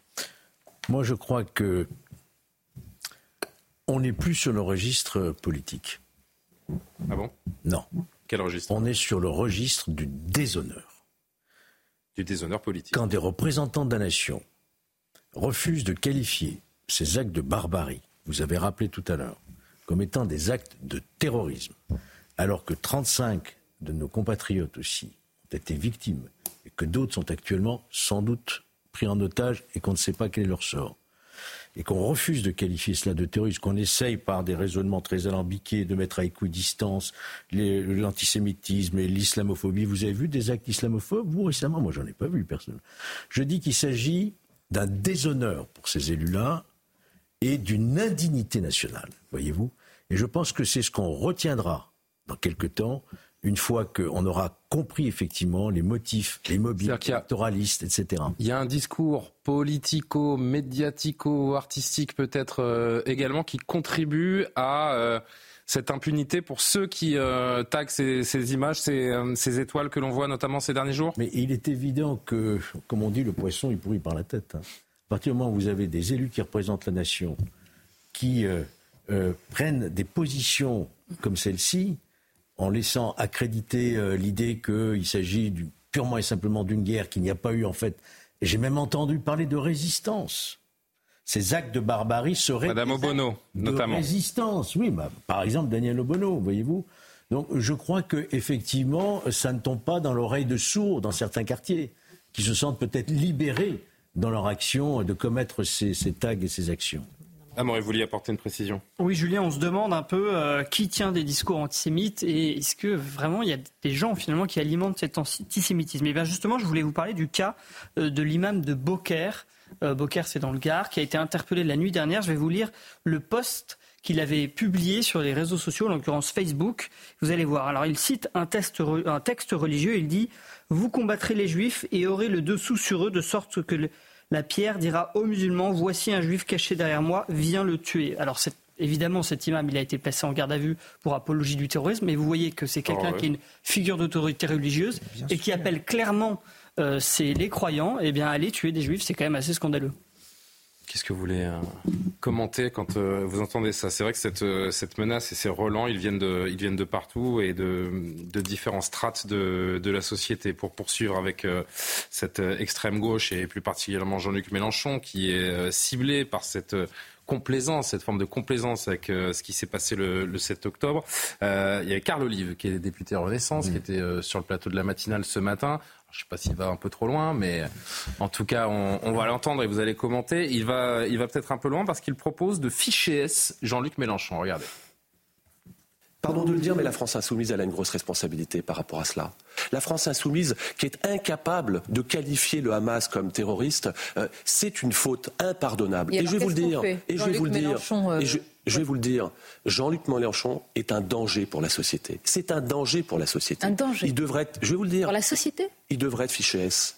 Il est bien plus dangereux, Jean-Luc Mélenchon, qu'un certain nombre de, de fichesses dans notre société. Oui, c'est un danger, parce que attiser la haine, aujourd'hui, les quartiers, c'est comme une cocotte minute. Monsieur Carl Olive, Jean-Luc Mélenchon, responsable politique, qui s'est présenté euh, au président, fiché S, pourquoi Pour quel motif? Devrait, devrait être fiché S, pour attiser la haine. On a, on a un parti, la France Insoumise, qui ne cesse d'attiser la haine. Vous comprenez cette euh, logique? L'influence de Jean-Luc Mélenchon pose question? Qui veut dire un mot? Bah, Non, mais oui. William? Est-ce que, est que Jean-Luc Mélenchon, par ses prises de position, euh, attise la haine des pays arabes contre nous et fait en sorte que la France soit considérée comme islamophobe lorsqu'il vient au Maroc dire que la, France, la politique française est euh, arrogante? Oui, parce que ça converge. Certains groupes à diriger, si par cas ils ont des moyens d'influencer euh, les personnes au niveau français, d'atteler le djihad contre nous. Effectivement, c'est le cas. Ensuite, après, est-ce que Jean-Luc Mélenchon attise la haine en disant la France est islamophobe, etc., et donne des raisons au niveau interne à des gens à passer à l'action? Oui, évidemment. Ensuite, de là à passer, lorsque vous êtes responsable de la majorité, à cataloguer et à vouloir emprisonner et criminaliser les opposants politiques, j'appelle pas ça une démocratie, j'appelle ça un régime totalitaire. Je regardais juste, euh, Kevin, vous allez réagir, réaction de celui qui, est, qui peut être considéré comme le, premier lieutenant de Jean-Luc Mélenchon, un de ses plus proches collaborateurs, le député Emmanuel Bompard, qui après cette sortie de, de Carl Olive a tweeté de façon lapidaire, si on peut la faire apparaître, Carl Jong-un. Voilà, vous aurez compris la référence avec le dirigeant nord-coréen. Je vais juste préciser que Jong-un, c'est le prénom hein, du dictateur, donc ça aurait été plutôt Karl Kim, mais bon, il peut-être pas, il est pas au courant que le nom de famille dans les pays asiatiques est passé en premier. Ça, c'est un détail. Euh, Qu'est-ce qu'on peut bah- répondre à cette proposition? C'est vrai que si je vais dans une manifestation pro-palestinienne euh, un week-end avec une kippa sur la tête, je vais me faire. Il y a une grande chance que je me fasse lyncher. Est-ce que Jean-Luc Mélenchon aura une part de responsabilité là-dedans? Je pense que oui. Donc Carl Olive, il va peut-être un peu fort en disant qu'il faut le fichier S, mais quand on est un responsable politique, enfin, on ne dit pas n'importe quoi. Et moi, je trouve quand même que M. Mélenchon jette de l'huile sur le feu, que ses amis jettent de l'huile sur le feu, quand on qualifie un mouvement comme le Hamas, un mouvement de résistance comme Madame Obono, ce n'est pas normal. Il faut une levée de l'immunité parlementaire. Il faut que ces gens, en effet, aillent devant la justice parce que c'est quelque chose qui n'est pas normal. Et moi, ce qui me choque le plus, c'est que la France insoumise rompt avec la République, rompt avec l'universalisme républicain. Hein. Quand vous avez Madame Panot qui dit que euh, si euh, euh, Karim Benzema est pris pour cible par Gérald Darmanin, c'est parce qu'il s'appelle Karim, évidemment, on alimente cela. Quand on, quand on raconte que M. Attal serait islamophobe parce qu'il interdit la baya, c'est-à-dire qu'on ramène finalement systématiquement... en anglais à la suite de l'interdiction à la baya. Quand vous tweetez en anglais, c'est que votre message, il n'est pas à destination des, des, Français et donc, par conséquent, que ça peut avoir des conséquences justement contre la France. Bien sûr, en fait, il, il essentialise tout le temps. Yael Braun-Pivet, tout de suite, Mélenchon l'a associé à sa judéité, comme il associe les musulmans à leur religion. Il y a le qui est allé camper en Israël, hein, pour reprendre les mots du leader C'est scandaleux, et ça, ça mérite qu'on prenne des sanctions. On va poursuivre cette conversation. Je sais qu'il y a encore des, choses à dire, mais à 23h31, j'ai déjà une petite minute de retard pour euh, lancer Maureen Vidal et le JT. Maureen.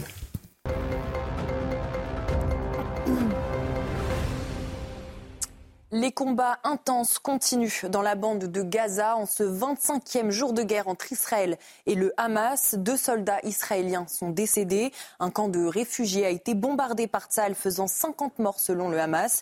Israël a confirmé cette frappe visant un dirigeant de groupe islamiste palestinien qui avait commandité les attaques du 7 octobre. Plus de détails sur place avec notre envoyé spécial Anne-Isabelle Tollet. En termes de stratégie militaire, Tsahal joue avec prudence et sagesse. L'armée israélienne, qui a étendu son incursion terrestre à l'intérieur de la bande de Gaza, a décidé de le faire par étapes mesurées en progressant méthodiquement, car lors de la reprise des kibbutz le 7 octobre dernier, l'armée a perdu 300 soldats et ne peut se permettre, après le traumatisme vécu par les Israéliens, à plus de pertes.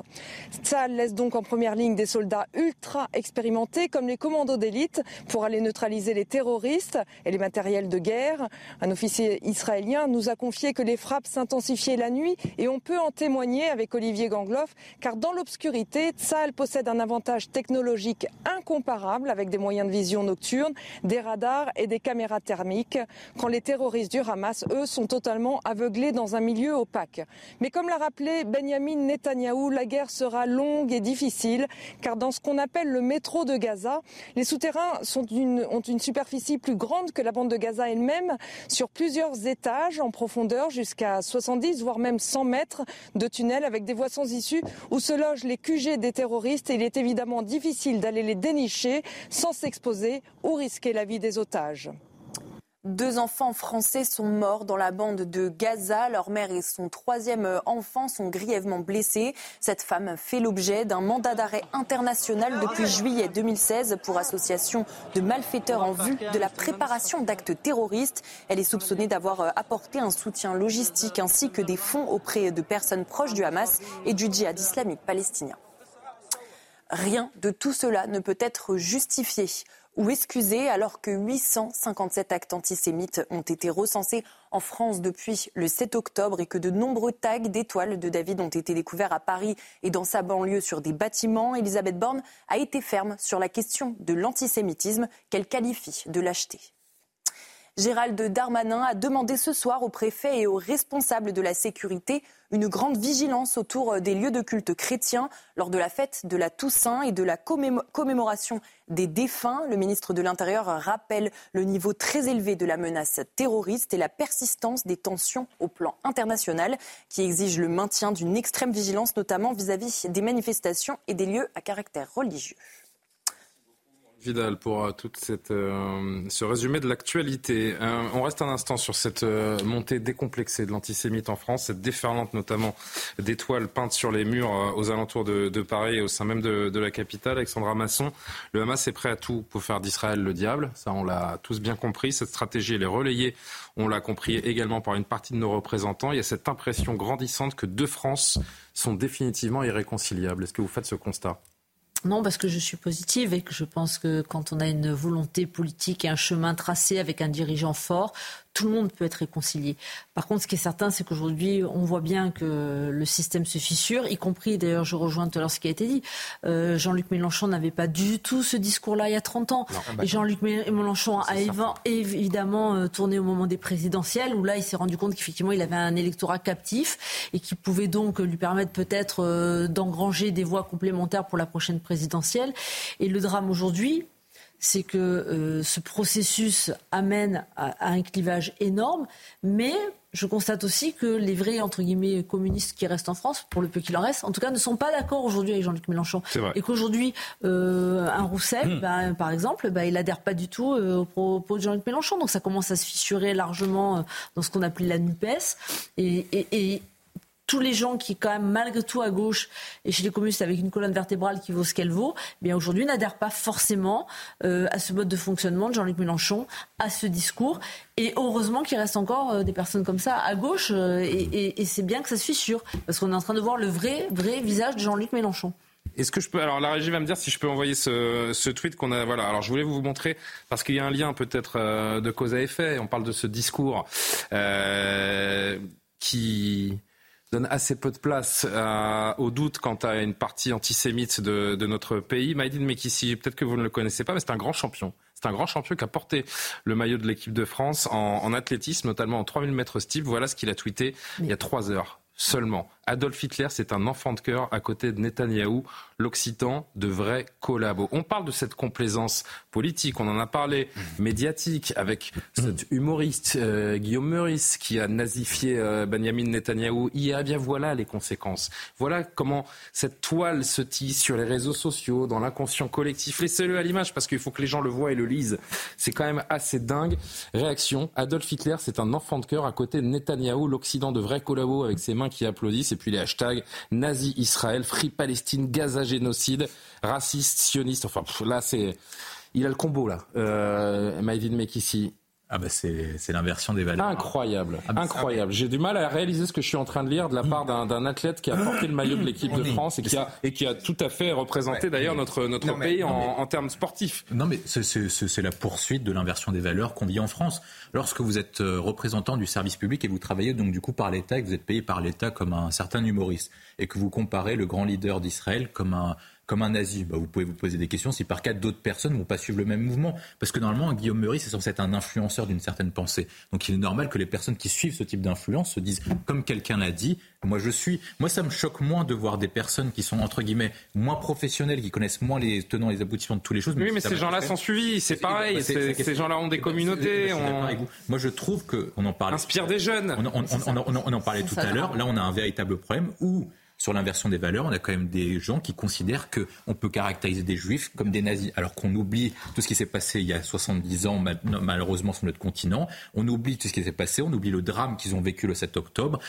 Et ça pose quand même question à terme sur la réconciliation de société que vous abordez. Parce Ce que tweet, il est scandaleux comment- et comment il met à mal notre contrat faites- social. Comment, comment c'est- vous faites, comment vous faites ensuite après à terme pour pouvoir nous réconcilier, pour pouvoir avoir un projet commun, alors qu'il y a quand même une cinquième colonne parmi nous qui sont davantage proches du Hamas que des valeurs de la République française. Oui, Non, mais surtout, moi j'ai envie de dire. Où sont les artistes? Où sont les intellectuels? Où sont Mais ceux les qui parlent- politiques ceux qui parlent sont sur cette voie-là. s'émouvoir de ce genre de tweet. J'ai l'impression quand même Incroyable. que depuis quelques jours, les Juifs sont laissés tout seuls face à l'antisémitisme. Alors évidemment, l'État agit. Gérald Darmanin est là, mais ils ont l'impression d'être tout seuls. Parce, Hmm. Pourquoi? Parce que les artistes, ils ont peur de perdre du public. Ils ont peur que des gens n'achètent plus leurs disques parce qu'ils prennent position par rapport à ce qui se passe. Je pense qu'on pourrait faire, par exemple, une journée avec Kippa où les non-juifs porteraient la Kippa en solidarité avec les juifs. Parce que l'antisémitisme ne concerne pas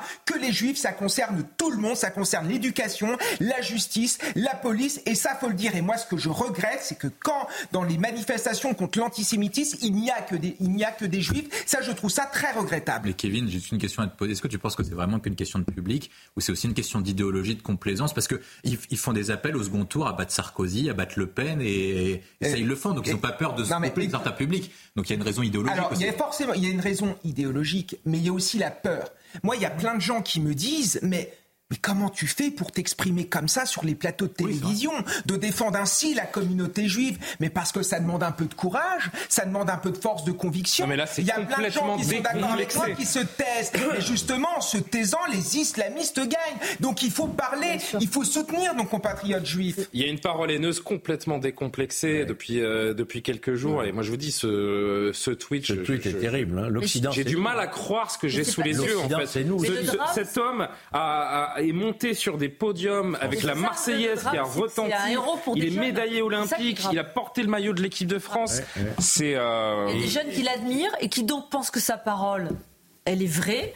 Et c'est ça qui est très très grave aujourd'hui. c'est qu'il y a toute une génération qui pour eux, bah, c'est une personne qui est un, euh, voilà, quelqu'un d'important pour eux. Si c'était un cas isolé, ce serait. Et vous pourriez, et vous pourriez prendre ces personnes-là et leur, euh, leur expliquer par A plus B de la façon la plus pédagogique possible qu'ils sont dans le faux et ils ne seront jamais convaincus. Là, ils, ils ne seront jamais son convaincus. pays, l'Occident, c'est la France aussi. Hein. Bien sûr. Nous sommes des collabos d'Israël et Israël, c'est donc le régime nazi puisque euh, c'est un, c'est quelqu'un qui est pire qu'Hitler qui est à sa tête. C'est beaucoup plus violent que le tweet de Karim Benzema, vous vous souvenez, qui a fait polémique aussi, parce qu'il oubliait une partie. Il oui. oubliait un tweet. Non, non, là, il y va, il rentre dedans. Comme là, il faut, vraiment, c'est quelque chose de Après, très, Maïdine Mekissi euh, a pas, la, a pas le retentissement de Karim Benzema, je non, vous le dis tout de suite. On est au cœur de l'antisémitisme, c'est-à-dire qu'on rend responsable des juifs de ce qui leur arrive. C'est ça qu'on nazifie les juifs en disant Netanyahou est responsable parce que c'est les nouvelles Hitler.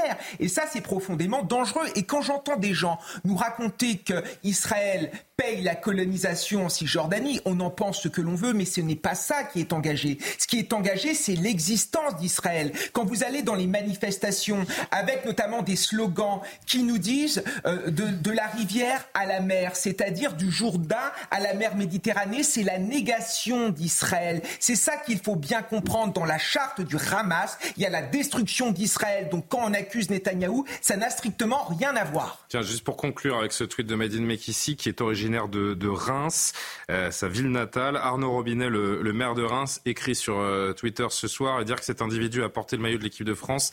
J'ai honte pour notre ville. Quel naufrage, lui répond donc le euh, maire de Reims. Une voix opposée à celle de Maïdine Mekissi. Vous avez peut-être lu cette tribune dans le Figaro aujourd'hui. C'est Ismaël Saïdi, qui est comédien, metteur en scène euh, d'une pièce d'ailleurs qui euh, se joue actuellement, qui s'appelle Djihad. Euh, ce n'est pas le conflit israélo-palestinien en lui-même qui génère l'antisémitisme en France, mais bien l'islamisme. C'est ce qu'il dit dans cette tribune. On a pris quelques exergues.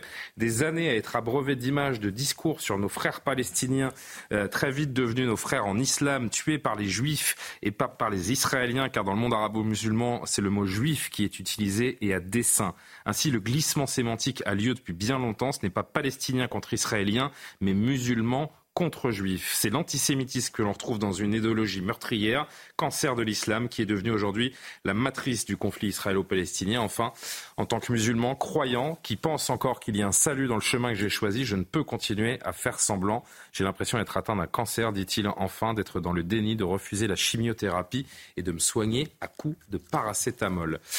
Euh, Est-ce que vous partagez cette, euh, cette analyse? Un, un Français musulman qui fait le lien entre antisémitisme et islamisme C'est pas anodin du tout. Il faut du courage pour euh, écrire une telle, une telle tribune. Oui, euh...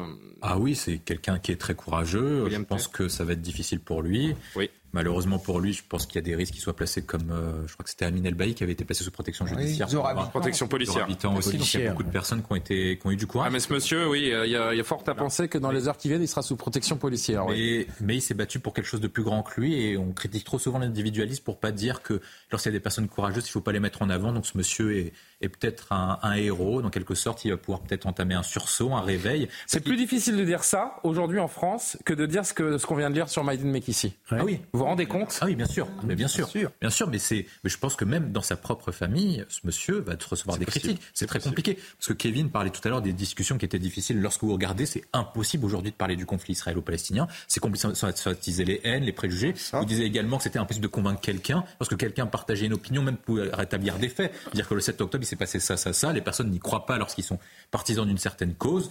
Donc, euh, bravo à lui et j'espère qu'il y en a d'autres comme ça qui vont se lever. C'est d'autant plus euh, remarquable comme point de vue que, donc, malheureusement, c'est euh, c'est l'exception. C'est important euh, d'entendre les musulmans de France s'exprimer de cette façon?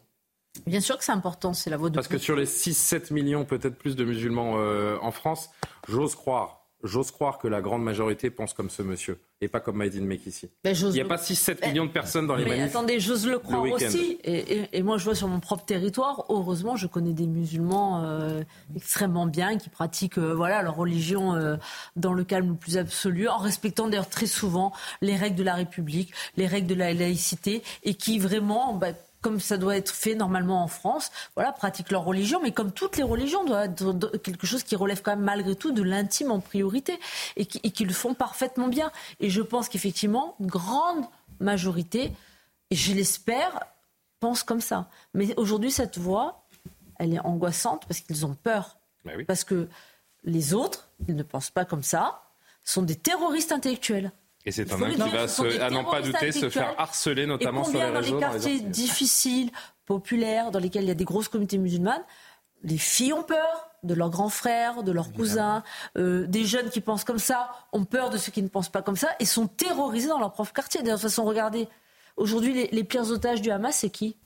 C'est Mm. quand même les Gazaouis. Hein. Mm. les, pires, les pires otages du Hamas, c'est eux. Non, non, mais euh, moi, juste pour revenir à ce que vous dites, le terrorisme intellectuel, bah, c'est pas que du terrorisme intellectuel, c'est du terrorisme tout court. Ah en fait, ce qui se passe, c'est pourquoi des, des artistes ont peur de, de- de manifester leur soutien à Israël. C'est parce qu'en face, les gens qui ne sont pas d'accord avec ça, c'est les gens les plus dangereux. Je veux dire, les gens aujourd'hui qui vont attaquer au couteau, euh, crier des choses et faire peur à tout le monde et être prêts à se tuer euh, en martyr ou que sais-je pour défendre leurs idées, c'est les gens qui défendent la Palestine et qui sont contre euh, Israël. C'est pas les autres. Je veux dire, personne aujourd'hui va se tuer coup. en France ou, ou faire une alerte Oui. à la bombe pour Alors, défendre Israël. C'est pour ça que tout le monde a peur. les juifs, c'est pire. Oui. Je- c'est- ça va Parce qu'à travers Israël, ce sont tous les Oui, juifs qui sont, euh, juifs, qui sont visés. Je voudrais juste, parce qu'il nous reste peu de temps, évoquer, euh, parce qu'on on- on- on parle encore une fois de cette bienveillance, je vous disais, médiatique, politique, pourquoi pas artistique, autour du, du Hamas associé à la cause palestinienne. On dévoilait hier l'article du Figaro qui rappelait que la qualification terroriste est proscrite s'agissant du euh, mouvement palestinien pour les journalistes de l'AFP avec une note interne qui a été dévoilée donc par le Figaro. Aujourd'hui, euh, le député de votre groupe, RN, Philippe Ballard, a interpellé la ministre de la Culture à ce sujet. Dans une note interne, on y lit notamment que pour décrire le Hamas, il faut parler, je cite, de combattants du Hamas et non d'islamistes du Hamas, tandis que le qualificatif terroriste est tout simplement à proscrire. Le directeur de l'information expliquant que ce mot a tout bonnement perdu son sens. Décapiter des bébés, éventrer des femmes enceintes, brûler des êtres humains, kidnapper, violer, ce n'est pas du terrorisme Eh bien non, apparemment, pour l'AFP. Monsieur le député Ballard, le gouvernement n'écrit pas les dépêches de l'AFP et ne corrige pas les dépêches de l'AFP. La presse est indépendante dans notre pays, monsieur le député Ballard. Ce qui m'a choqué pour ma part, puisque vous me demandez mon avis, c'est la mention de l'exemple de Nelson Mandela dans un des communiqués d'explication de l'AFP. Je pense qu'on ne peut pas laisser penser qu'on met sur le même plan le Hamas et Nelson Mandela. Merci, J'aurais aimé Madame que la l'AFP mesure cette responsabilité toute particulière. Et l'AFP persiste et signe par l'intermédiaire de sa direction euh, ce soir avec un communiqué. On va lire la deuxième page si vous voulez bien parce que c'est très long. Le Hamas n'étant pas reconnu Urbi et Orbi comme organisation terroriste, l'AFP précisera donc selon sa charte que le Hamas est qualifié de mouvement terroriste par les États-Unis, l'Union européenne ou Israël notamment. Elle pourra aussi parler d'un mouvement qui ne reconnaît pas le droit d'Israël à exister, libre naturellement aux médias quand ils reprennent les dépêches d'ajouter ou pas la qualification de terroriste. Ce sont eux, pas les agences, qui font le commentaire, écrivent les les éditoriaux, ont une ligne entre guillemets. Ouh. Pardon, hein, ça vient du cœur, mais c'est, je trouve ça Non complètement surtout, fou. non mais surtout c'est pas c'est- non mais surtout ils ont menti c'est pas vrai. Il y a plusieurs fois ils ont qualifié d'autres organisations comme Boko sûr, Haram bien etc. sûr. de terroristes. Moi je pense qu'il y a- il y, a deux points. Il y a un c'est qu'ils ont beaucoup de clients dans les pays du monde arabe et donc du coup il faut il faut faire tourner la machine à cash. Et l'autre point c'est que je pense qu'il y a une partie de la rédaction qui est complaisante malheureusement avec une partie de la cause palestinienne et qui assimile le Hamas avec la Palestine. Et donc du coup qui se disent il faut pas il faut- comme Jean-Luc Mélenchon il faut pas qualifier le Hamas de terroriste. Et c'est là où on a un vrai point parce que par rapport à la discussion de tout à l'heure c'est-à-dire que lorsque vous vous pouvez pas qualifier un mouvement euh, en gros islamiste de, de terroriste. Par contre, l'inverse est vrai lorsque ça se passe dans les autres choses dans le monde. C'est pour ça qu'il faut quand même parler de totalitarisme islamique avec des gens qui veulent contrôler l'art de vie, le mode de pensée, comment s'habiller, comment se faire qualifier. Et c'est ça la chose la plus grave. C'est l'ennemi de notre siècle et c'est celui qu'on doit abattre. Juste en, en 10 secondes, parce que vraiment là je me, je fais enguirlander. importantes. La, la ministre qui a botté un peu en touche euh, sur la question de Philippe. Ballard. Rima Abdulmalak, qui depuis le 7 octobre n'a pas eu un mot hein, pour, euh, pour le peuple israélien, que je sache. De qui vous parlez Madame la ministre de la Culture. Non seulement, mais c'est pas ça. Eh bien, elle aurait dû commencer son intervention tout de suite en disant que le Hamas était évidemment un groupe terroriste. Et deuxièmement, je rappelle, parce que vous avez coupé cette intervention de Fibala, dans laquelle 141 millions d'euros Oui. Sont déversés chaque année. voilà, chaque année pour l'AFP. Il y a une hausse de 5% cette année, je crois, d'ailleurs. Euh, on a un communiqué comme ça ce soir, euh, c'est violent pour 141 millions d'euros. C'est la fin de ce soir info. Merci à tous les six d'avoir participé. Merci à, à vous, les téléspectateurs, de, de nous suivre. Martin Mazur, Céline Génaud, Coralie Deleplace m'ont aidé à préparer cette émission. L'édition de la nuit dans un instant. Je vous souhaite une bonne nuit et à demain pour Soir Info.